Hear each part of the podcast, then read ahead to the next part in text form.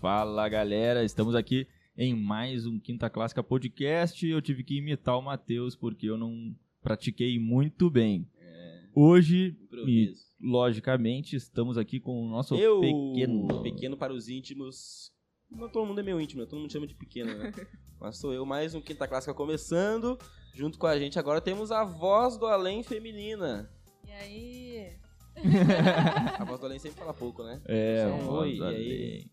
Ah, a voz do além vai entrar É de vez muito em trabalho quando. aqui, daí a gente fala pouco. Atenção Tem é que grande. se concentrar demais aqui. A voz do além vai ler os comentários da live, então quem quiser já comenta, curte, compartilha com os amigos pra curtir a live. Ela vai ler tudo os comentários. O chat tá liberado. Não é isso? É, Isso É aí. isso aí, né? isso aí. Hoje, junto com a gente, temos a Giovana Almeida. Falei certo, hein? Falo certinho. Falei certo, Giovana. Giovana Almeida. Giovana Muito obrigado Almeida. por ter aceitado o nosso convite. Segunda-feira. É foda. Que tu precisa? Tá você tá assinando aí.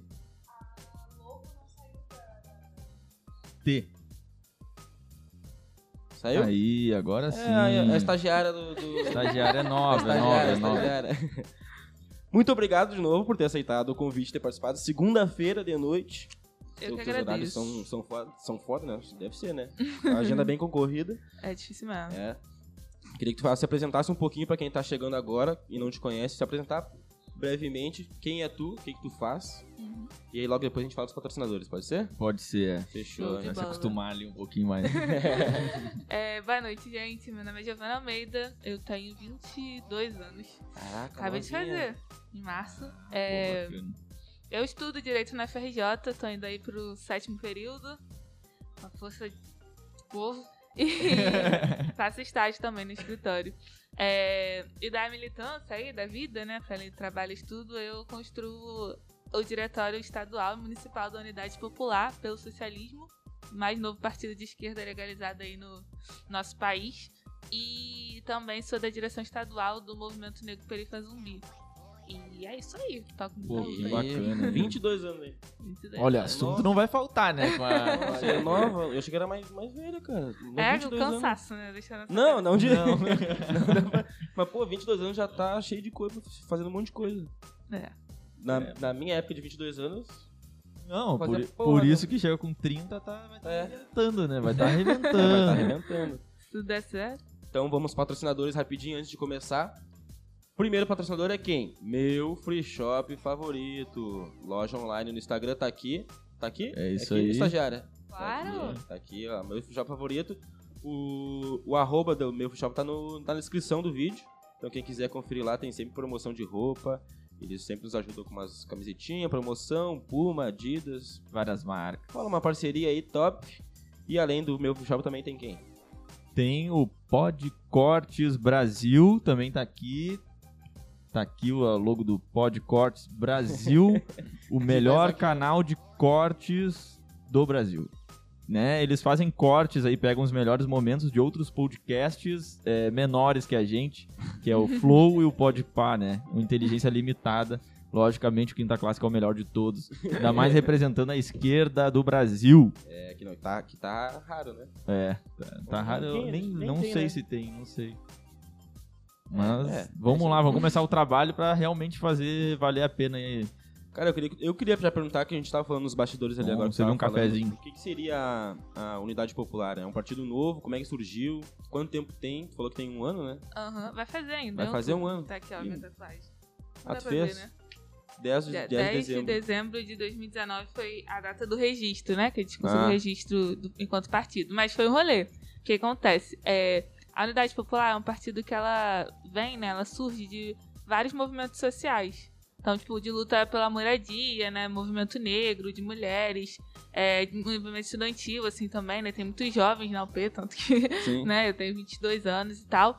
E esses, todos esses movimentos, né, que existem, se organizam há mais de 10 anos, a maioria deles tinha toda uma experiência já, uma prática de luta, mas achava que precisava de uma, de uma coisa a mais, entendeu? E aí é, mais precisamente ali, logo que o Bolsonaro ganha, né? Tipo, ali quando. Depois do, do golpe, na verdade, a gente vê.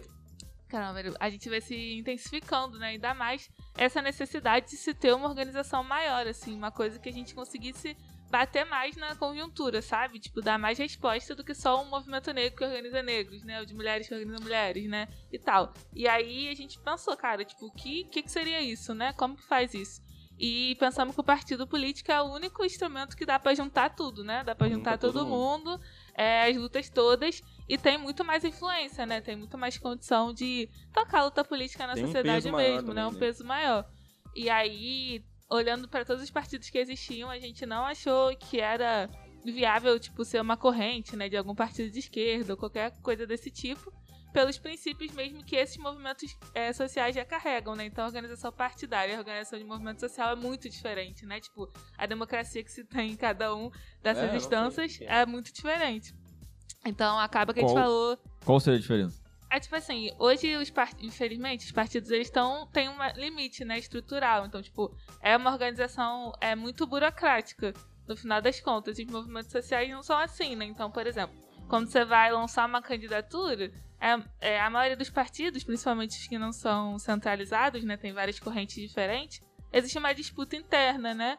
Então, de quem que vai ser o quê? Aí um- uma figura do partido lança seu nome para candidatura, por exemplo, né, para poder disputar as outras pessoas do partido pro seu nome, e aí isso vai para um diretório, e aí o diretório cai na porrada para decidir, e é caos e tal. E sei lá, se você for pegar um movimento de luta pela moradia, pra decidir quem vai ser a direção desse movimento, sabe? Quem vai ser a coordenação desse movimento, não tem essas disputas, né? Você senta e todo mundo debate, discute, propõe nomes ali e as pessoas, tipo, votam, né? Tipo, se, elas querem ser representadas por essas pessoas ou não, né? O bem Mas básico essa- ali da discussão. E essa diferença assim. tu acha que é pelo quê?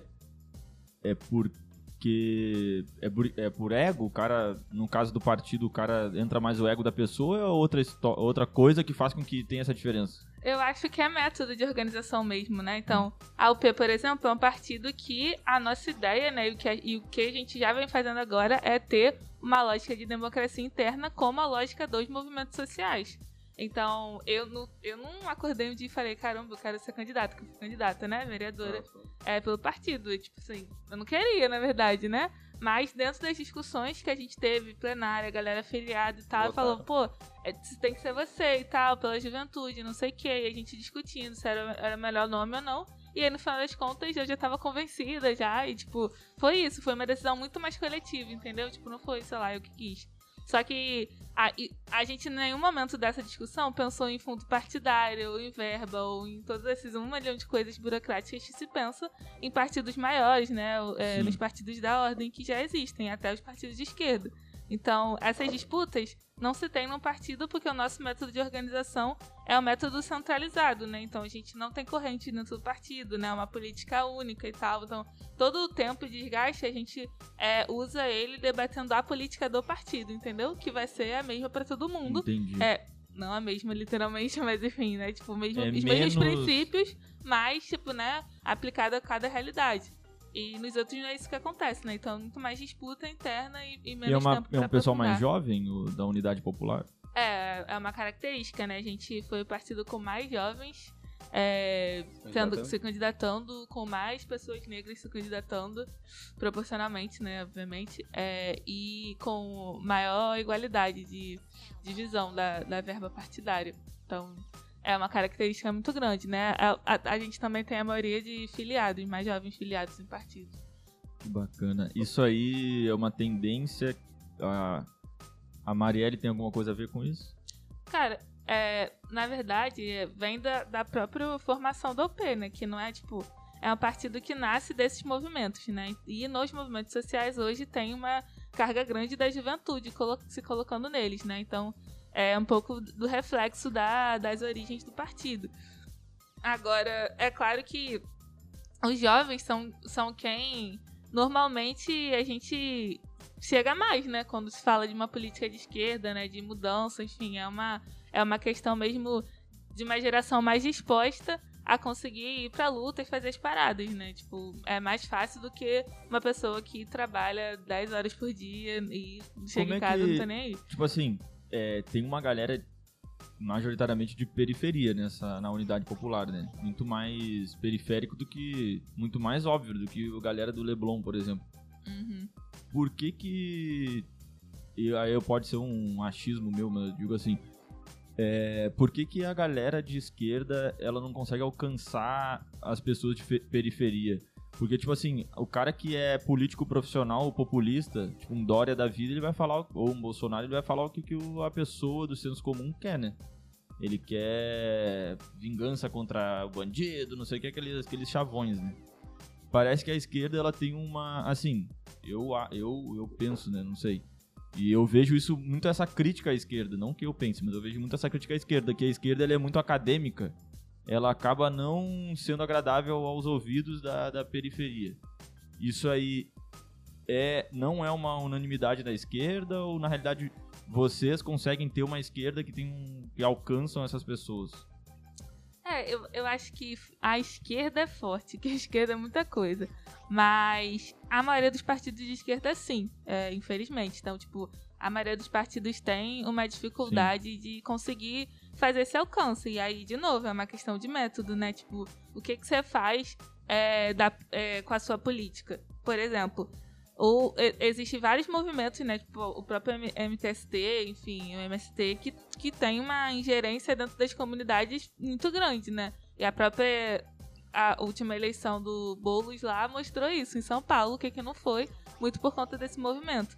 É, e o Boulos conseguiu trazer para ele, para a campanha dele, ali, para o núcleo dele, é, essa, essa relação com os movimentos sociais, que os partidos, no geral, não fazem, né? Então, e, e o nos Boulos vem de tempos, né? Exatamente, exatamente. E entra num partido pra se candidatar, né? Tipo, faz uma carreira no movimento social, né? Tipo, uma carreira entre aspas, É. né? Mas uma militância no movimento social. Isso é um diferencial muito grande, né? Então, o que, o que, que acontece, né? Os parti- a esquerda hoje, os partidos de esquerda precisam voltar, de fato, para as origens desse termo, né? Tipo, acaba que a própria disputa eleitoral e, organiza- e essa organização da política institucional é, molda muito a política da esquerda por uma política que acaba virando a imagem e semelhança de uma política de direita, assim, distante, né? E a gente, e a, a gente às vezes acha que só pensar é, de uma maneira mais democrática, de uma maneira progressista por si só, já tá bom, né? Escrever um texto no Facebook ou, sei lá, ir pra um ato. Mas não é um trabalho cotidiano, né? De contato com as pessoas, né? Tipo, se constroem a política junto com essas pessoas, né? Tipo, construindo movimentos reais, assim, populares, né? Então, isso é super importante, ter partidos de esquerda que saiam dos gabinetes e vão pra rua, assim, né? Tipo, não é nem só num Voltar- ato, voltar mas... na essência mesmo, era um, Exatamente, é um partido de construir- esquerda mesmo. é construir poder popular, é construir espaços democráticos dentro da, das comunidades, das periferias, né? Tipo, chegar com uma linguagem que é real e que, tipo, não é uma linguagem como se as pessoas fossem burras. Não é isso que eu tô dizendo, entendeu? Não é tipo, ah, falar menos difícil, mas é, tipo, falar a realidade, porque às vezes ficam Sim, os eu- devaneios lá, tipo, loucos da esquerda liberal, e aí, tipo, as pessoas passando fome, esquerda entendeu? liberal. O que, que seria uma esquerda liberal? É o que acontece? Existe. A esquerda é uma coisa muito é, heterogênea, né? Assim como a direita, mas eles conseguem se unir melhor. É, porque o interesse né, em comum da exploração é bem forte. Agora, da esquerda não, né? Então, tipo, teoricamente, tudo que- a gente encara tudo que é progressista de esquerda. Mas nem todo, tudo que é progressista é anticapitalista, por exemplo, né? Antissistêmico ou coisas do tipo.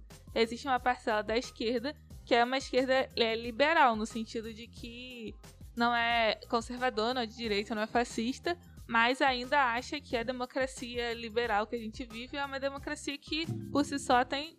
tá bom, Que é entendeu? um Tipo, país nórdico europeu. Exatamente, é tipo isso, assim, né? Acha que mesmo o capitalismo reformado, né? O capitalismo um- com outros moldes, com outros governos, né? Talvez com um capitalismo com governo de esquerda, é satisfatório, é satisfatório para vida da população, né? A gente, por exemplo, da Unidade Popular não acha isso. A gente acha que precisa acabar com esse sistema que tá aí. E aí não é do nada, não é fácil, não é tipo. Até pra noite. Não é de ontem Sim. pra noite, mas precisa ser a perspectiva dos movimentos e dos partidos de esquerda isso, porque por si só é, mudar um governo não faz com que a gente consiga mudar tudo que precisa mudar para as pessoas terem uma vida com dignidade, né? Visto Sim. todos os anos que a gente viveu de democracia liberal no governo do PT que ainda assim, né, nas comunidades, nas favelas, nas periferias, para a população que passa mais dificuldade, a vida continuou muito difícil e que quatro anos de um governo não é, de esquerda, né, não social-democrata, acabou com todas essas conquistas que a gente teve nesses 14, entendeu? Por que isso? Sim. Porque ela é frágil, né? Ela não é de Estado, são só políticas de governo é, que não mudam na estrutura, então, tipo, não existe uma garantia real, né, para a população daqueles direitos, né? Não são direitos conquistados de fato, né? Então, é, quando a gente tem uma, uma outra perspectiva, né, a- a- o próprio governo de esquerda, com uma perspectiva mais revolucionária, faz com que aquele governo sirva para formar condições para que exista de fato uma ruptura no sistema, né?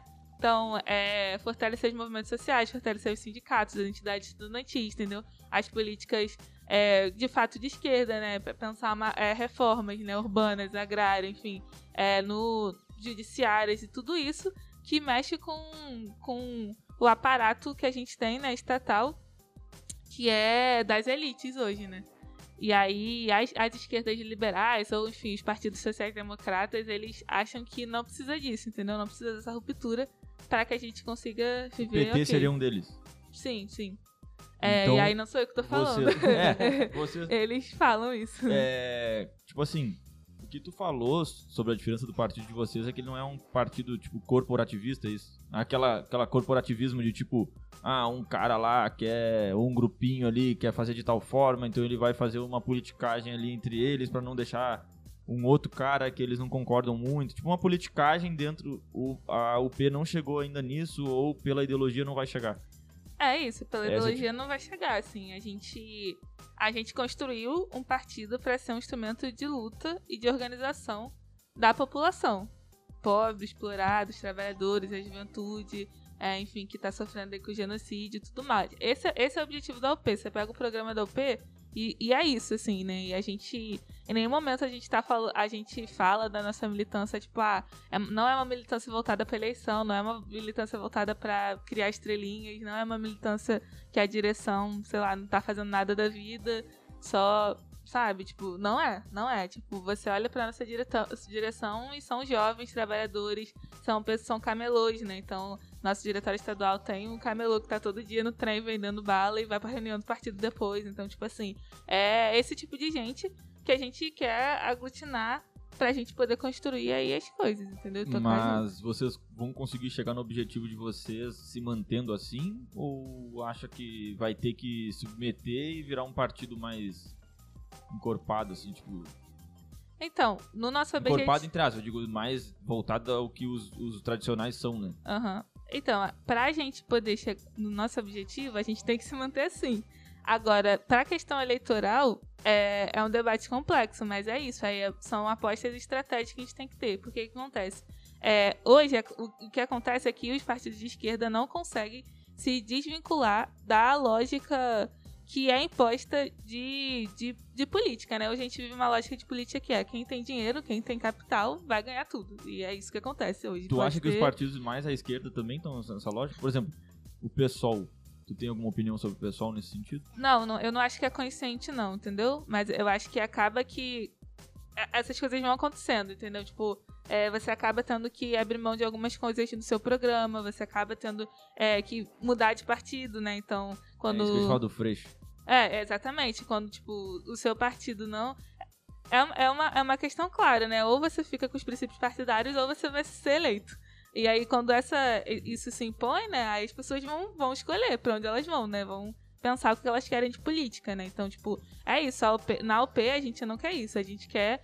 Se, não, se você não vai ser eleito, você não vai ser eleito. Mas qual é o seu objetivo maior, né? É ser eleito ou é construir o que o partido, o programa do partido tá colocando, né? Então, pra gente, os partidos de esquerda precisam lembrar que eles têm um programa, assim, né? E que eles precisam é, seguir os programas e os seus princípios. E, tipo, o que, o que acontece é que, às vezes, se cria uma, uma esfera de que não dá pra mudar as coisas, entendeu? Que elas vão ser assim pra sempre. E é isso. Se você não criar alianças, se você não é, arranjar dinheiro de alguma forma, vai, vai ser isso. A política nunca vai Sim. ser da esquerda, né? Só que não precisa ser assim, sabe? Tipo, a gente já teve, inclusive, outras experiências que dizem que não, não precisa, né? Então, a estratégia precisa ser a gente aprofundar essa relação e conquistar a consciência das pessoas, né? Sim. E aí, óbvio que é mais difícil. Hum. É, mas é o que precisa ser para você conseguir de fato ter um mandato popular, né? De fato ter um mandato que represente a periferia, né? Que represente essa camada da população que não se vê representada há muitos e muitos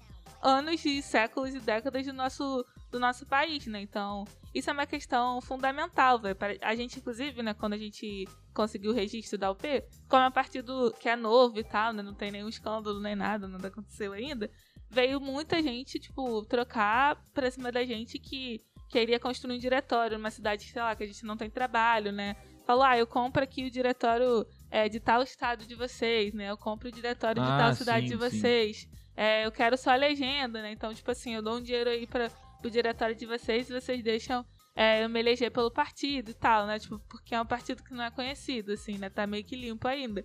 A gente falou, cara, não, não vai. Não é, E a não é gente- a Não é assim, entendeu? Tipo, não, você só vai se dar o peso se Tipo você, assim, porra, O aceitar nosso partido- É programa. inerente ao partido político participar de eleição ou o partido não é. Tipo, pode ser um partido que pode existir 50 anos que a moral dele é organizar. Tipo, tem outras, outros mecanismos que um partido é, usa pra modificar a sociedade, pra ajudar, ou é.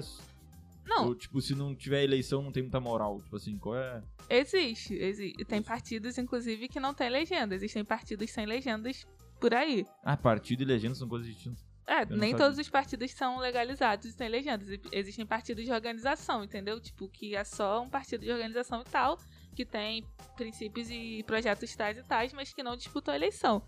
Mas esses partidos, provavelmente, né, normalmente não são partidos de massa, né? Não são partidos que a- as pessoas conhecem e se filiam e, né, e constroem junto e tal, né? Porque tem outros objetivos. É, agora, para um, um partido que tem legenda, né, para um partido é, legalizado e tal, é importante disputar a eleição, porque também para que você tenha.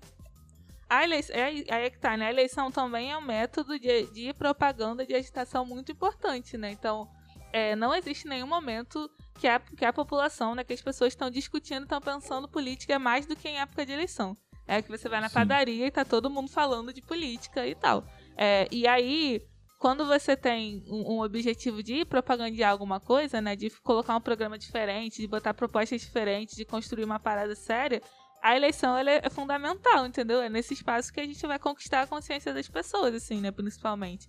É, nesse, é, é um período que é importante de ser aproveitado. Não que não dê pra fazer isso no resto do- do- dos dias e dos tempos. E aí é que tá, né? Os partidos de esquerda precisam fazer a militância Também. e política também quando não tem eleição. É, agora, o, a- o período da eleição é tipo uns 45 dias de frenesi de política, política, política e você precisa conquistar as pessoas. Fora isso, no final das contas, é, são as instituições que decidem muita coisa da nossa vida, né? Então, é importante também ter parlamentares, né? Ter é, governantes que sejam progressistas para que a gente consiga também desenvolver né, e avançar nos direitos, porque para ter uma revolução precisa estar vivo, ter comida, ter vacina, é, precisa Pois existir é. o mundo para que a gente consiga transformar ele, né? Então, é, também é isso, é uma tática e estratégia. Fora da pró- pró- a própria questão de estrutura, né? Então, para os movimentos, né, para a luta popular, ela, ela existir com qualidade, né, e ela aumentar, precisa de uma estrutura, né? Quando você vai fazer um ato e você quer chamar a galera lá do Cesarão, lá em Santa Cruz, na Zona Oeste. E aí, o que que não é você ter um ônibus de um sindicato, por exemplo, um ônibus de uma entidade ou de algum movimento que vai trazer a galera pro ato, entendeu? Então, tipo, quando você tem parlamentares, por exemplo, eles podem ajudar com essa questão, né? Tipo, pode colaborar, pode levar serviços para as pessoas, né? Então, ter parlamentares de esquerda também é fundamental. Então, tipo, por exemplo, a UP ela não nega a eleição. A gente não fala, ah, não vamos ter eleição, não é importante isso. A gente só fala que mais importante são nossos princípios. Então, quando a gente eleger alguém, a gente vai olhar para essa pessoa e falar, Vai caraca, ser uma representante a de vocês. gente, exatamente. A gente elegeu essa pessoa aqui, o partido confia 100% nessa pessoa. E a gente não teve um- um real de nenhum banqueiro, de nenhum grande empresário para poder eleger essa pessoa, né? Que é como a gente se sente quando a gente olha para o partido hoje. A gente coletou um milhão e 200 mil assinaturas sem um real de ninguém. É, enfim, coletou, sistematizou ela, estriou, botou no, levou pro, botou no sistema, levou pros cartórios, tudo isso em menos de dois anos, que era o prazo legal. Caramba. E sem um real, cara. Tipo, é de verdade. A Mas- gente não teve. Ninguém ganhou nada com isso. Tipo, Vocês têm vaquinha online? a- É, foi financiamento coletivo, assim, de, pessoas, de pessoas que acreditavam na luta, aliados. A gente, inclusive, coletou ficha nos trens aqui, né, do Rio de Janeiro. Então a gente ia pros trens, a gente chegava, é, se apresentava, fazia agitação, falava que a gente estava construindo um, outro, um novo partido de esquerda no Brasil chamado Unidade Popular pelo Socialismo. Isso na época da eleição do Bolsonaro, imaginem o caos. E a gente falava as coisas que estavam acontecendo, que, o que, que a gente acreditava que precisa mudar, a proposta do partido, explicava por que mais um partido. E as pessoas assinavam, era nome, data de nascimento, nome da mãe, tipo, dados reais, e a galera E- fortalecia, entendeu? Quais, Epa. quais pautas vocês vocês mais abraçam, assim, mais tem dado efeito é, no- na unidade popular? Cara, hoje, hoje é o fora Bolsonaro, né? Porque é isso, o combate ao fascismo, enfim, e a extrema-direita que tá cada vez mais se colocando, né? Mas a gente legalizou a AP muito na, na pauta é, da melhoria de vida, né? Da população. é isso que eu então, quero dizer tipo, assim, digo. Desculpa te interromper, eu quis, eu quis perguntar mais no sentido assim. é, quais iniciativas para a população, por exemplo? Vocês, ah, a gente tem o tal da é, CUFA, né? Central Única das favelas? Por exemplo, vocês têm alguma ligação com esse tipo de, de organismo? Vocês, ah, a gente, te- a gente ajuda doa, com doação de, de, de- de alimento, tipo, coisas mais diretas, assim. Vocês têm essas Aham, pautas? Vocês têm entendi. essas. Cara, a gente Em ONG, com ONG, assim, ligação com ONG. a gente tem ligação com alguns movimentos que costuram OP, né? E aí esses movimentos fazem esse tipo de coisa. Porque assim, partido não pode, sei lá, entregar a cesta básica, por exemplo, né? Mas a gente não. Mas a gente tem, por, é, tem o movimento de luta nos bairros, vilas e favelas, MLB. Que é um movimento de luta. Nossa, MLB. É, às vezes as pessoas confundem. MLB e ele é vermelho. É. E é é vermelho. E é um movimento que faz ocupação urbana, né? Inclusive, enfim, e faz esse- essa luta nas comunidades e que, tipo, desde o início da pandemia constrói uma ampla rede de solidariedade que entrega cesta básica para as famílias, entendeu? Tipo, da Zona Oeste, da Baixada, Zona Norte, São Gonçalo, Niterói. O movimento é nacional, né? Enfim, aqui no estado do Rio. A gente faz esse trabalho, por exemplo, é um movimento que constrói a OP. Hoje, o, pres- o presidente nacional da OP, inclusive, é do MLB, o Leonardo Pérez, e mora numa ocupação urbana lá em Minas é, que ele construiu lá junto com a galera de lá. Então tem isso, aí tem o próprio Olga Benário, que é um movimento que tem ocupações de casa, que se viraram casa de referência para as mulheres, né? Enfim, que tocam esse trabalho Rio Grande do Sul, Minas, é, aqui no Rio, aqui no Rio ainda não, mas vai chegar, é, em São Paulo. E aí, enfim, tem o próprio, o próprio JE, que é um movimento de juventude, que também faz esse tipo de, de trabalho, organização nas entidades estudantis, né, principalmente. Então, tipo, essa, é- esses movimentos, essas coisas enraizadas, assim, no cotidiano, tu- todos eles constroem a UP, né? Então, a UP é, é- são eles, na verdade, é uma junção é, dessa galera que tá, que tá construindo isso, porque essa é a lógica também de funcionamento do partido, né? E, e de programa a gente propõe exatamente essas coisas, né? A gente fala, cara, eh, por exemplo, eh, hoje tem, na época da reforma da Previdência, né? A gente tem uma reforma da Previdência e o discurso é que, tipo assim, a minha avó tá quebrando a Previdência do Brasil, entendeu? Então, tipo, é um bagulho absurdo. E aí, como que. Não é só falar que a gente é contra a reforma, mas por que, por que, que tem que ser assim, né? Não existe nenhum, em nenhum outro recurso que dê pra gente poder suprir as coisas sem ter que fazer com que as pessoas trabalhem até morrer, né? Então, por exemplo, a gente defende a auditoria da, da dívida pública, que é uma dívida que a gente paga, que já não precisava mais pagar, que nenhum governo até hoje foi capaz, teve a coragem de, tipo assim, questionar essa dívida. Não digo nem de, tipo, ó, não vou pagar mais, né? Como já aconteceu Sim. em outros países, mas de questionar a dívida, né? de fazer uma auditoria. E é uma dívida que come aí a maioria da- das Que riquezas é do nosso país. tá 40% do orçamento. né? Exatamente. E, tipo, é muito dinheiro. E o quanto que isso tudo não podia estar indo em investimento, educação, saúde, qualidade, previdência, assistência social e que está indo pro, pro bolso aí dos banqueiros e dos grandes empresários nacionais e internacionais, né? Então isso é uma escolha política. E a gente fala, pô, não precisa. A gente defende isso porque não precisa ser assim. A gente não precisa pagar- passar esses perrengues que passa. A gente não precisa ter vários direitos cortados. A gente pode só fazer uma auditoria da dívida, por exemplo, e que vai resolver muita coisa, né? Então é uma parada de colocar as propostas também das coisas que a gente acha que precisa mudar, né? Ah, o transporte é o caos, muito ruim e tal. Porque, como é que a gente pode ter um transporte melhor? Por que a gente não faz, então, uma municipalização do transporte? Uma empresa municipal é, de transporte integra os, os transportes, né? Tira da, da mão das concessionárias que têm dívida ou da mão das concessionárias que, enfim, é, não cumprem é, os seus contratos de concessão e tal. Vamos jogar então pro Estado ser responsável por que, pelo que isso é eu- eu, público, não entendeu? ente- entender. Tipo, a saúde é pública e realmente é bancada pelo Estado. Mas o, o transporte não, público, né? não pode ser. Não, tipo, não pode ser gratuito. Exatamente. Tipo, tu vai no hospital, é gratuito. Mas se tu falar assim, cara, vamos, vamos fazer um transporte público gratuito, de fato público, aí o pessoal, aí o cara liberal de direita fala assim, ah, como é que é? O almoço. ah, Não existe almoço grátis. Não, Mas e- por que não? Por... Que, aliás, é não é um- grátis, né? Porque a, a classe trabalhadora que- que, Exatamente. que, é- banca tudo, né? exatamente. A gente- É imposto. Tipo, não sai, sei lá, do, num fundo abstrato de coisas, entendeu? A gente tá gerando aquela riqueza que tá pagando uma concessionária que depois cobra da gente de novo. É. Aí o trem vai pra 5,90. Tipo assim, é muito E o gás absurdo, agora? entendeu? E o gás agora? E como é que tá essa questão da alimentação? Cara, saiu no outro dia um estudo falando disso, né? Sobre a, a questão da, da alimentação da população, né? Que tá, tipo, subalimentada. Então, tipo, é, é, é um estudo interessante, porque fala a quantidade de vezes que a pessoa come. Aí tem gente que faz duas refeições por dia. Mas é uma é miojo e a outra é, tipo, um biscoito, Salsicha, é, entendeu? é. E aí, tipo, é a mesma coisa que se você não tivesse comido nada e nutrientes, né? Então, é, existe essa, essa fome que mesmo com que as pessoas comendo, elas não estão tendo nutrientes no seu organismo, né? Principalmente as crianças. Então, tipo, isso é um dado muito bizarro que tá se fortalecendo agora, né? Nesse, nesse próximo período. A gente cozinhando com lenha, né? E com vários acidentes aumentando por conta Sim, disso. tá, eu assim. acho que tá 90 reais o, o gás, né? É, tá absurdo. Chegou a 90 em alguns Que, lugares. o, Gás de cozinha? O botijão? É, botijão de 90 gás. reais já? Caralho. E tem lugares que é Tá mais sim. caro, né? Tipo. Que são dominados pelo poder paralelo.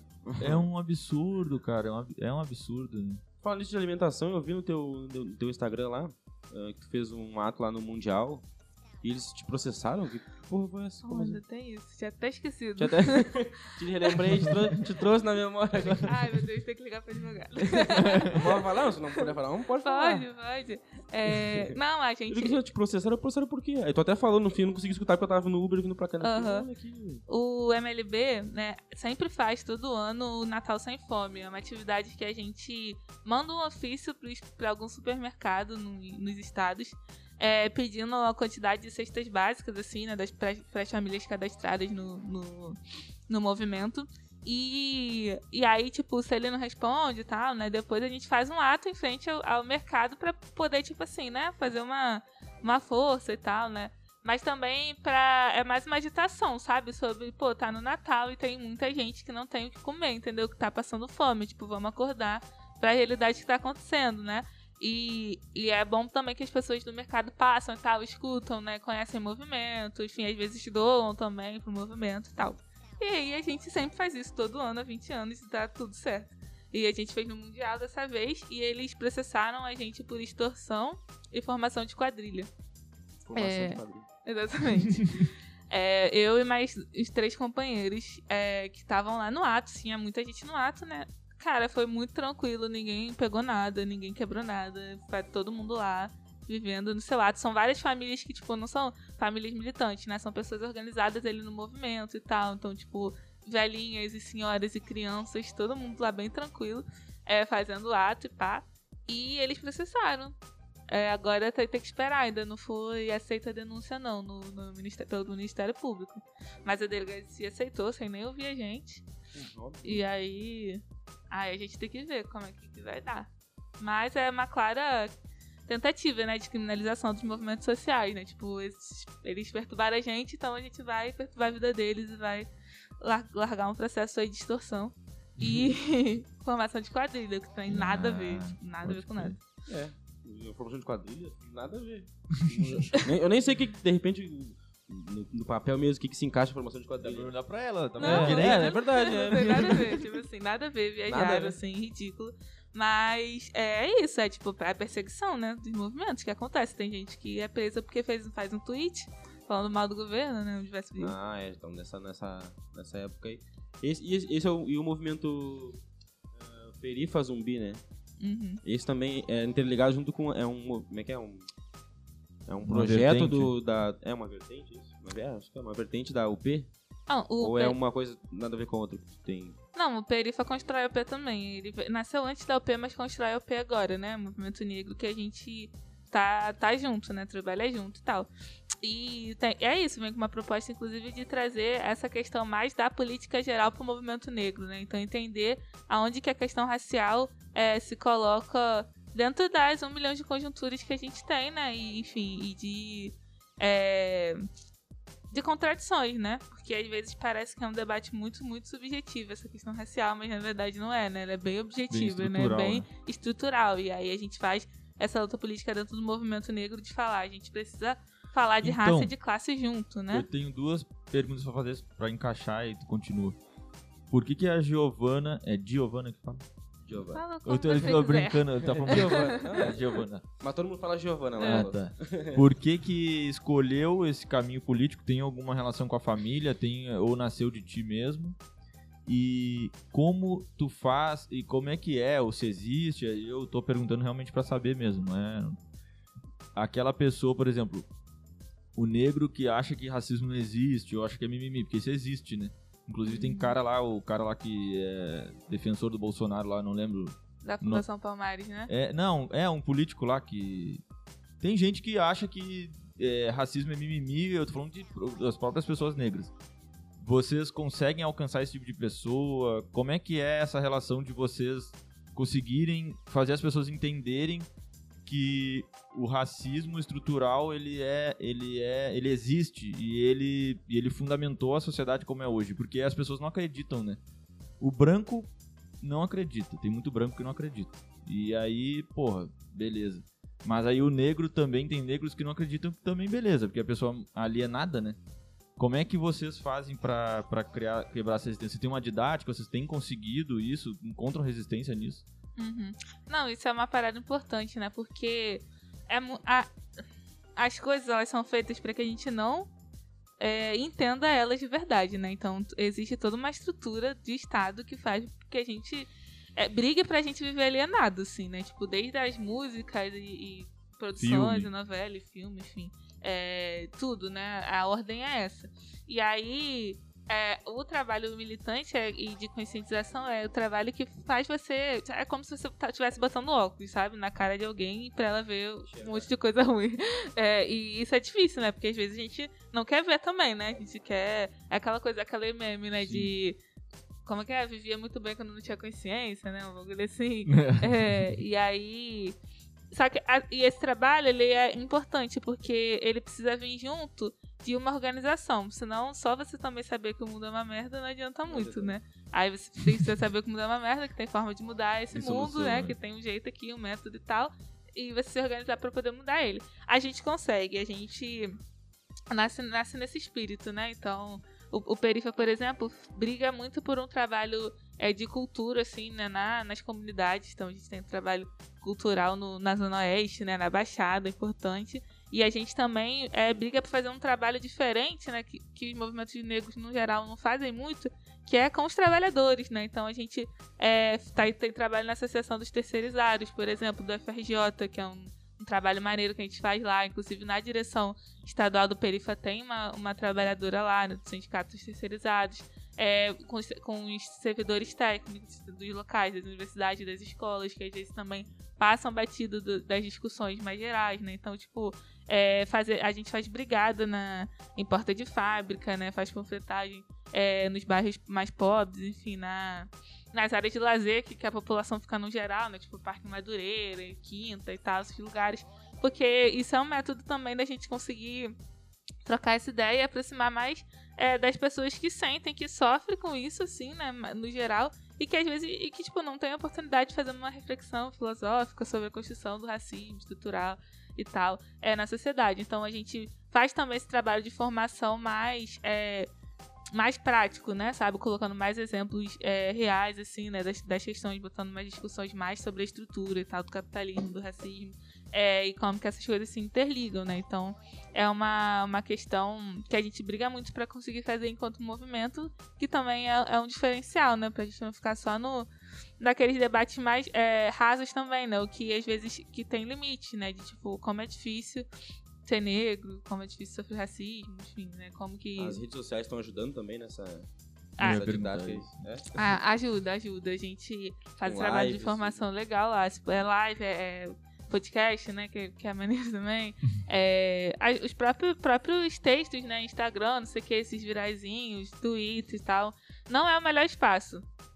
E a gente ainda acha que é o, melhor espaço é o- mais é o limitado cara a cara. que tem, né? O melhor cara a cara. O melhor você, tipo, né? Trocar ideia e tal. Tipo, Sim, é mais humano. construir, né, é mais humano.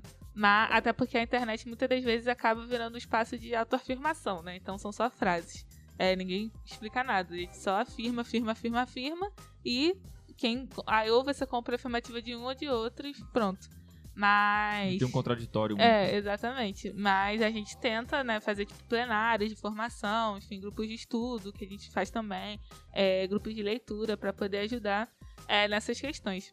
Aí da outra pergunta que você fez foi de. Por que que tu começou... com- Ah, é verdade. Tu fundou a, a UPEN também, junto? Tu. É fundadora também e vice-presidente. Ah, tu é Isso. fundadora? É, tava lá, coletei muita assinatura. filho. Caramba, Ah, cara. pelo, pelo, Três pela tatuagem eu já imaginei, então. Então é fundadora. Olha, Eu sou. Eu sou. Eu tô me tatuagem, não? sentindo agora honrado de estar com a fundadora do partido. E vocês Eu têm em sou- todo o Brasil? Aham. Todos Ah, os não, estados? são 24 estados. por 24. enquanto. Por enquanto, tá, tá top, né?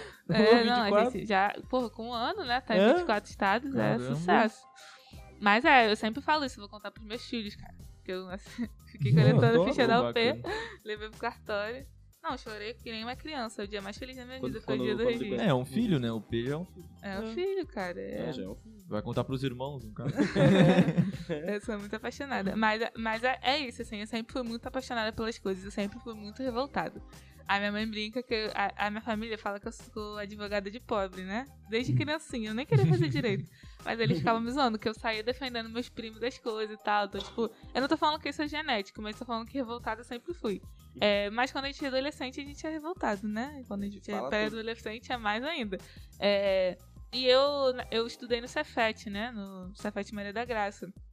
É uma escola muito boa, assim, tipo, a minha turma foi a primeira turma do ensino médio, então a gente teve muita, muita participação na construção do projeto pedagógico da escola, entendeu? Que a gente era turma cobaia, então todos os projetos, tudo que acontecia, e, e bolsa, extensão, nananã, a gente estava tocando. Então eu vivia, eu vivi muito a escola e vivi muito esses de... acabava vendo muito esse debate, né? Então fui bolsista de cine debate, a gente, pô, ia, ficava fazendo cineclube lá e tal. É, participei de projetos de gênero, né, de, de pesquisa racial e tal, isso tudo acabou alimentando um pouco, né, tipo, tu vai entendendo melhores coisas, mas o que me fez militar mesmo, de verdade, foi um dia que a prefeitura queria tirar a moça da cantina lá da escola. Sabe essas barraquinhas que vendem coisa assim, calçado? Ah. Alguém denunciou e ela e a prefeitura foi lá com o caminhão lá pra tirar a barraquinha da, da, da tia da cantina. Aí fazia parte do Grêmio da escola. E aí a gente foi, eh, passou em todas as salas da escola, mudou todo mundo descer, a gente fez uma grande roda lá e a gente ficou lá acampado até a prefeitura ir embora pra não deixar a tia da, barra, da barraquinha sair, entendeu? E a gente ficou três dias consecutivos acampados ali Caramba, cara. se revezando pra não deixar, até que a prefeitura desistiu e não foi embora. E aí, tipo, três meses depois eles voltavam e a gente ia lá e acampava. E tu liderava E, essa... tipo assim, quatro anos que eu, fiquei- que eu fiz de escola e desses quatro anos nunca tiraram a tia da cantina. E, tipo assim, isso foi do caralho, entendeu? Eu falei, gente, como é que pode? Tipo, um bando de adolescentes pirralha aqui e a gente impediu a prefeitura de fazer uma demolição, né? Eu tô contando essa história porque às vezes a gente, a gente fala de poder popular e tal, né? Eu falar muito sobre isso e fica uma parada meio abstrata, né? Mas quando a gente pensa no micro, pra, pra chegar no macro, é, é isso, sabe? É não, você não tirar tia da cantina porque você se organizou é, junto com os estudantes da sua escola e não tirou, entendeu? E aí, a partir disso, eu, come- eu entrei no movimento estudantil, né? Porque eu falei, pô, se dá pra tia da cantina não sair, dá pra eu conquistar o passe livre, então, né? Pra, minha, pra, pra estudantes do, daqui. Dá pra gente poder ter reforma na escola, dá pra gente ter mais verba, dá pra lutar contra o corte da educação, enfim. E aí eu entrei, fui da ERG, né, Associação de Estudantes Secundaristas do Rio. Depois fui diretora da FENET, que é a Federação Nacional dos Estudantes de Ensino Técnico e tal. Até ir pra- pra faculdade. Eu- Meu Deus do céu. 15, 15 anos. Eu entrei pra com 15 anos.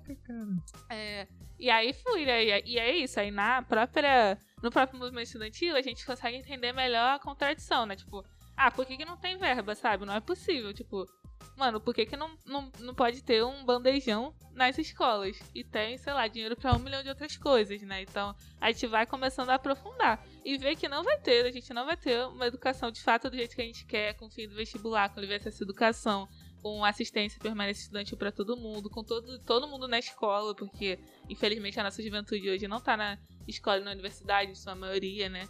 É, a gente não vai ter isso se tiver esse sistema, que é o sistema que precisa lucrar até com a educação das pessoas, né? Então, é, comecei também a tipo, ficar com muito ódio do capitalismo, conforme eu entendendo que várias coisas podiam ser mudadas se não fosse essa ganância louca do, do- de lucro e a exploração que se vive, né? Eu entrei na UJR, que é a União da Juventude de Rebelião, que já é um coletivo Então, de mas isso- juventude anticapitalista. Mas essa iniciativa foi tua, né? Então não teve nada a ver com família, porque não teve, ah, meu pai, minha mãe, meu avô, meu tio, que foi tua. Não, é a minha, fa- é, minha família é muito da educação, assim, né? Minha mãe, minha madrinha e minha avó, que são a minha família, elas são todas professores, pedagogas. É, tem essa questão da educação forte, assim, né? Tipo, de defesa da educação e tal, mas assim, ninguém é militante, ninguém é. Sim. Mas Ah, mas já preparado acompanha desde criança também É, a, mas- a luta que é dos professores, né? Sim, Em si. exatamente. Essa questão, pra, pra eu.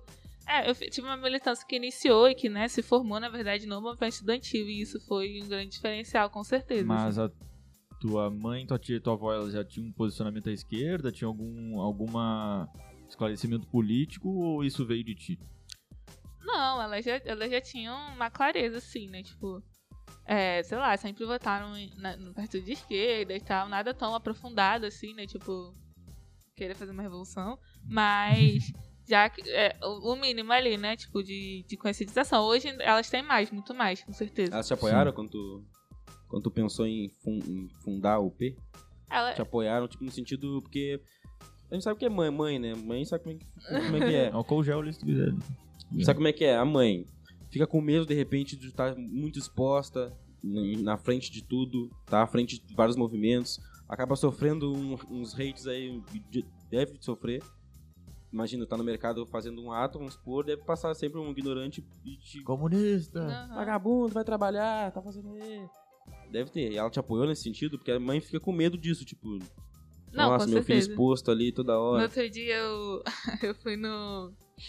Eu tava no, no mercado. Não, eu tava saindo de uma reunião, aí meu celular descarregou. E eu tinha saído da reunião pegado. Eu ia pegar um Uber.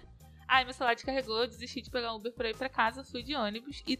Quando eu cheguei em casa e botei meu celular pra carregar, estava todo mundo louco. Todo mundo pensando que eu tinha sido sequestrada, que a repressão me pegou, que eu tinha morrido. Caraca. Porque eu demorei mais do que eu, eu demoro normalmente chegar em casa, porque todo mundo achou que eu tinha ido de Uber e na verdade eu não tinha, eu tinha ido de ônibus.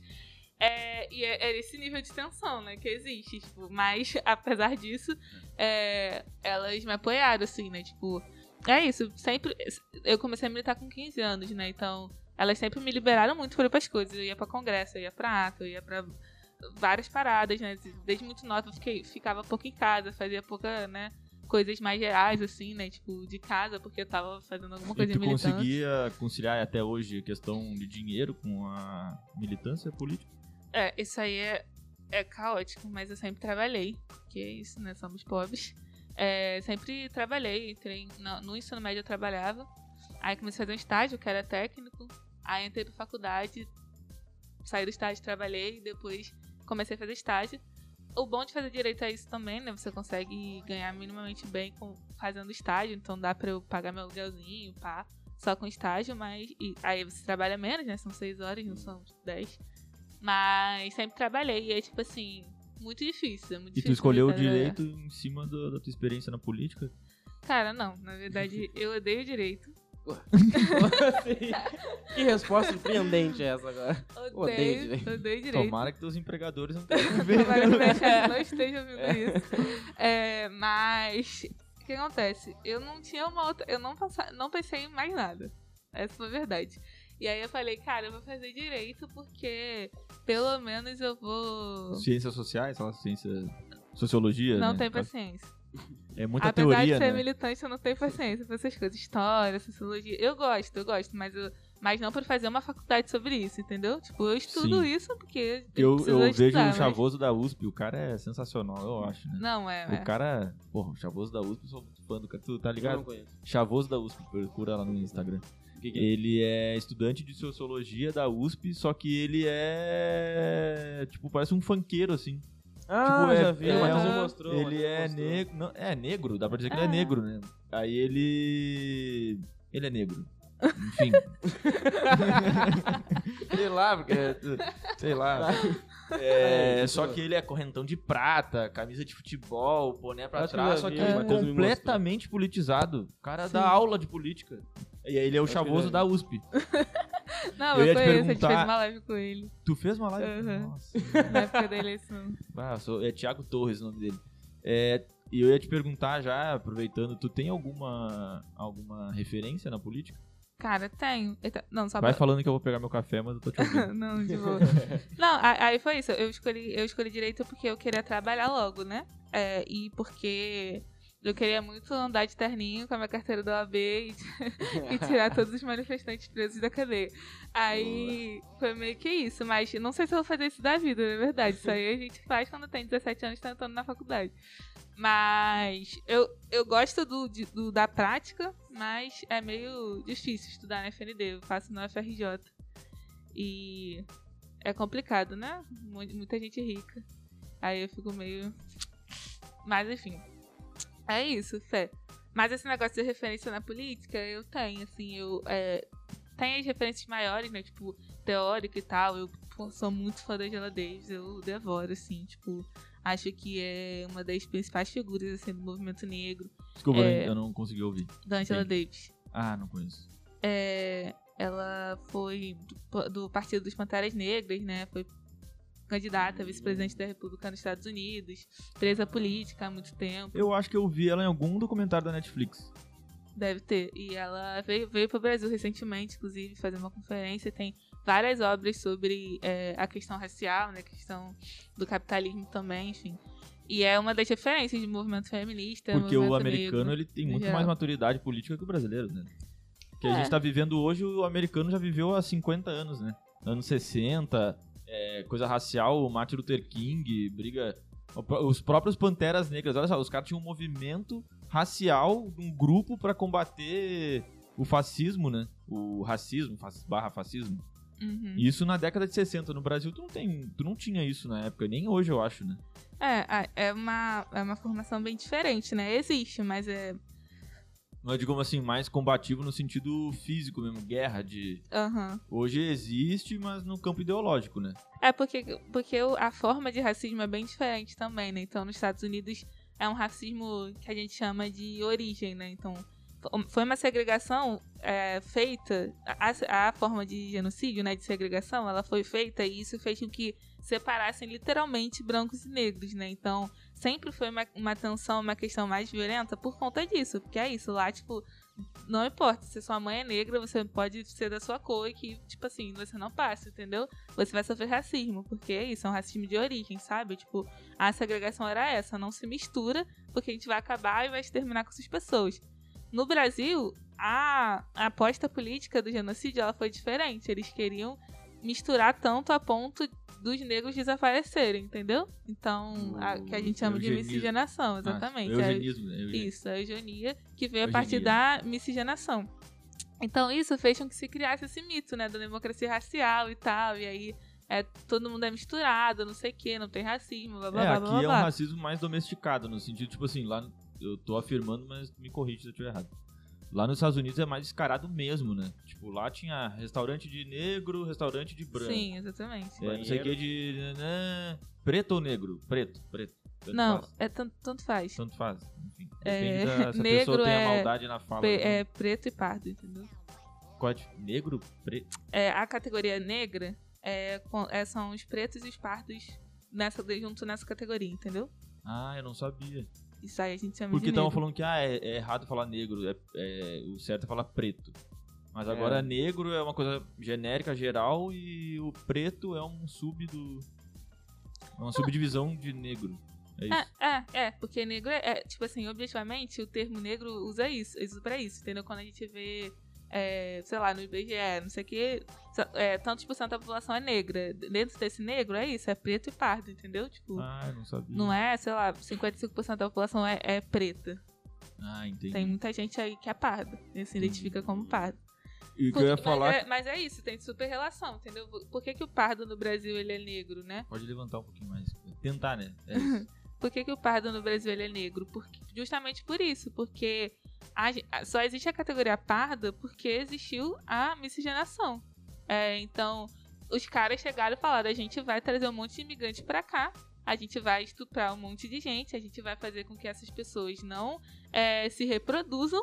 É, pra gente poder embranquecer o país, entendeu? Óbvio que isso deu errado biologicamente, né? Os É. genes, inclusive, negros, eles são mais fortes, né? Então eles é, acabam preponderando, mas é, também foi, não deu certo por conta da resistência que existiu a essa, essa dominação. Mas, no final das contas, nós somos um país miscigenado no sentido de, não que isso seja bom, né? Não que isso foi tranquilo, não foi uma miscigenação pacífica, mas ela existe. Então, pro movimento negro, existe um consenso, assim, né? Tipo, no geral, é óbvio que vai ter algumas frentes de movimento que não vão achar isso, mas a maioria, né, existe algum consenso mínimo de que é politicamente é importante reivindicar a categoria parda como negro, como parte disso, porque isso é reivindicar a nossa existência no final das contas, entendeu? É dizer que essa política de embranquecimento ela perdeu e hoje é, a gente. a- os pardos também são negros, entendeu? São, também estão encarados nisso, até porque eles acabam sofrendo com racismo de qualquer forma, né? Que aí, aí que tá. Enquanto no nos Estados Unidos o racismo é de origem, aqui no Brasil é de marca, né? Então é isso, você tem cabelo crespo, você tem traços Ah, é, fortes, você tem, quanto mais é, escura a sua pele e tal, mais racismo você acaba sofrendo, né? Mas é, o, o racismo estrutural, ele acaba também acometendo a, a grande maioria dos pardos, né? Porque eles também estão vivem essa consequência dessa, dessa construção racista do nosso país. É, e aí, por que, que a gente fala também que é muito linkado com a questão é, de classe, né? Porque é isso, a construção do racismo, ela, ela começou na construção é, de classe, né? Então, tipo, pra existir Tudo o é fruto capitalismo no Brasil, capitalismo. exatamente, pra existir o capitalismo no Brasil, precisou do racismo, senão ele não ia precisar, não ia existir, exatamente. Na, como se acumulou dinheiro, né? Como os grandes empresários, as famílias ricas, né? Como os bilionários do nosso país conseguiram ter o que a gente chama de. A gente não, o Marx chama né, de acumulação primitiva do capital, né? Tipo, para poder expandir, para poder construir indústrias. Foi com a escravidão. É, e aí, depois abo- da abolição, em vez de colocar essas pessoas para poder trabalharem nessas indústrias que foram é, feitas, né, que existiram a partir desse dinheiro acumulado na escravidão, não, né? Se trouxe os imigrantes e aí essa galera foi jogada nas favelas, no trabalho informal, né? Não é à toa que a maioria dos trabalhadores informais são negros, né? Isso é desde sempre.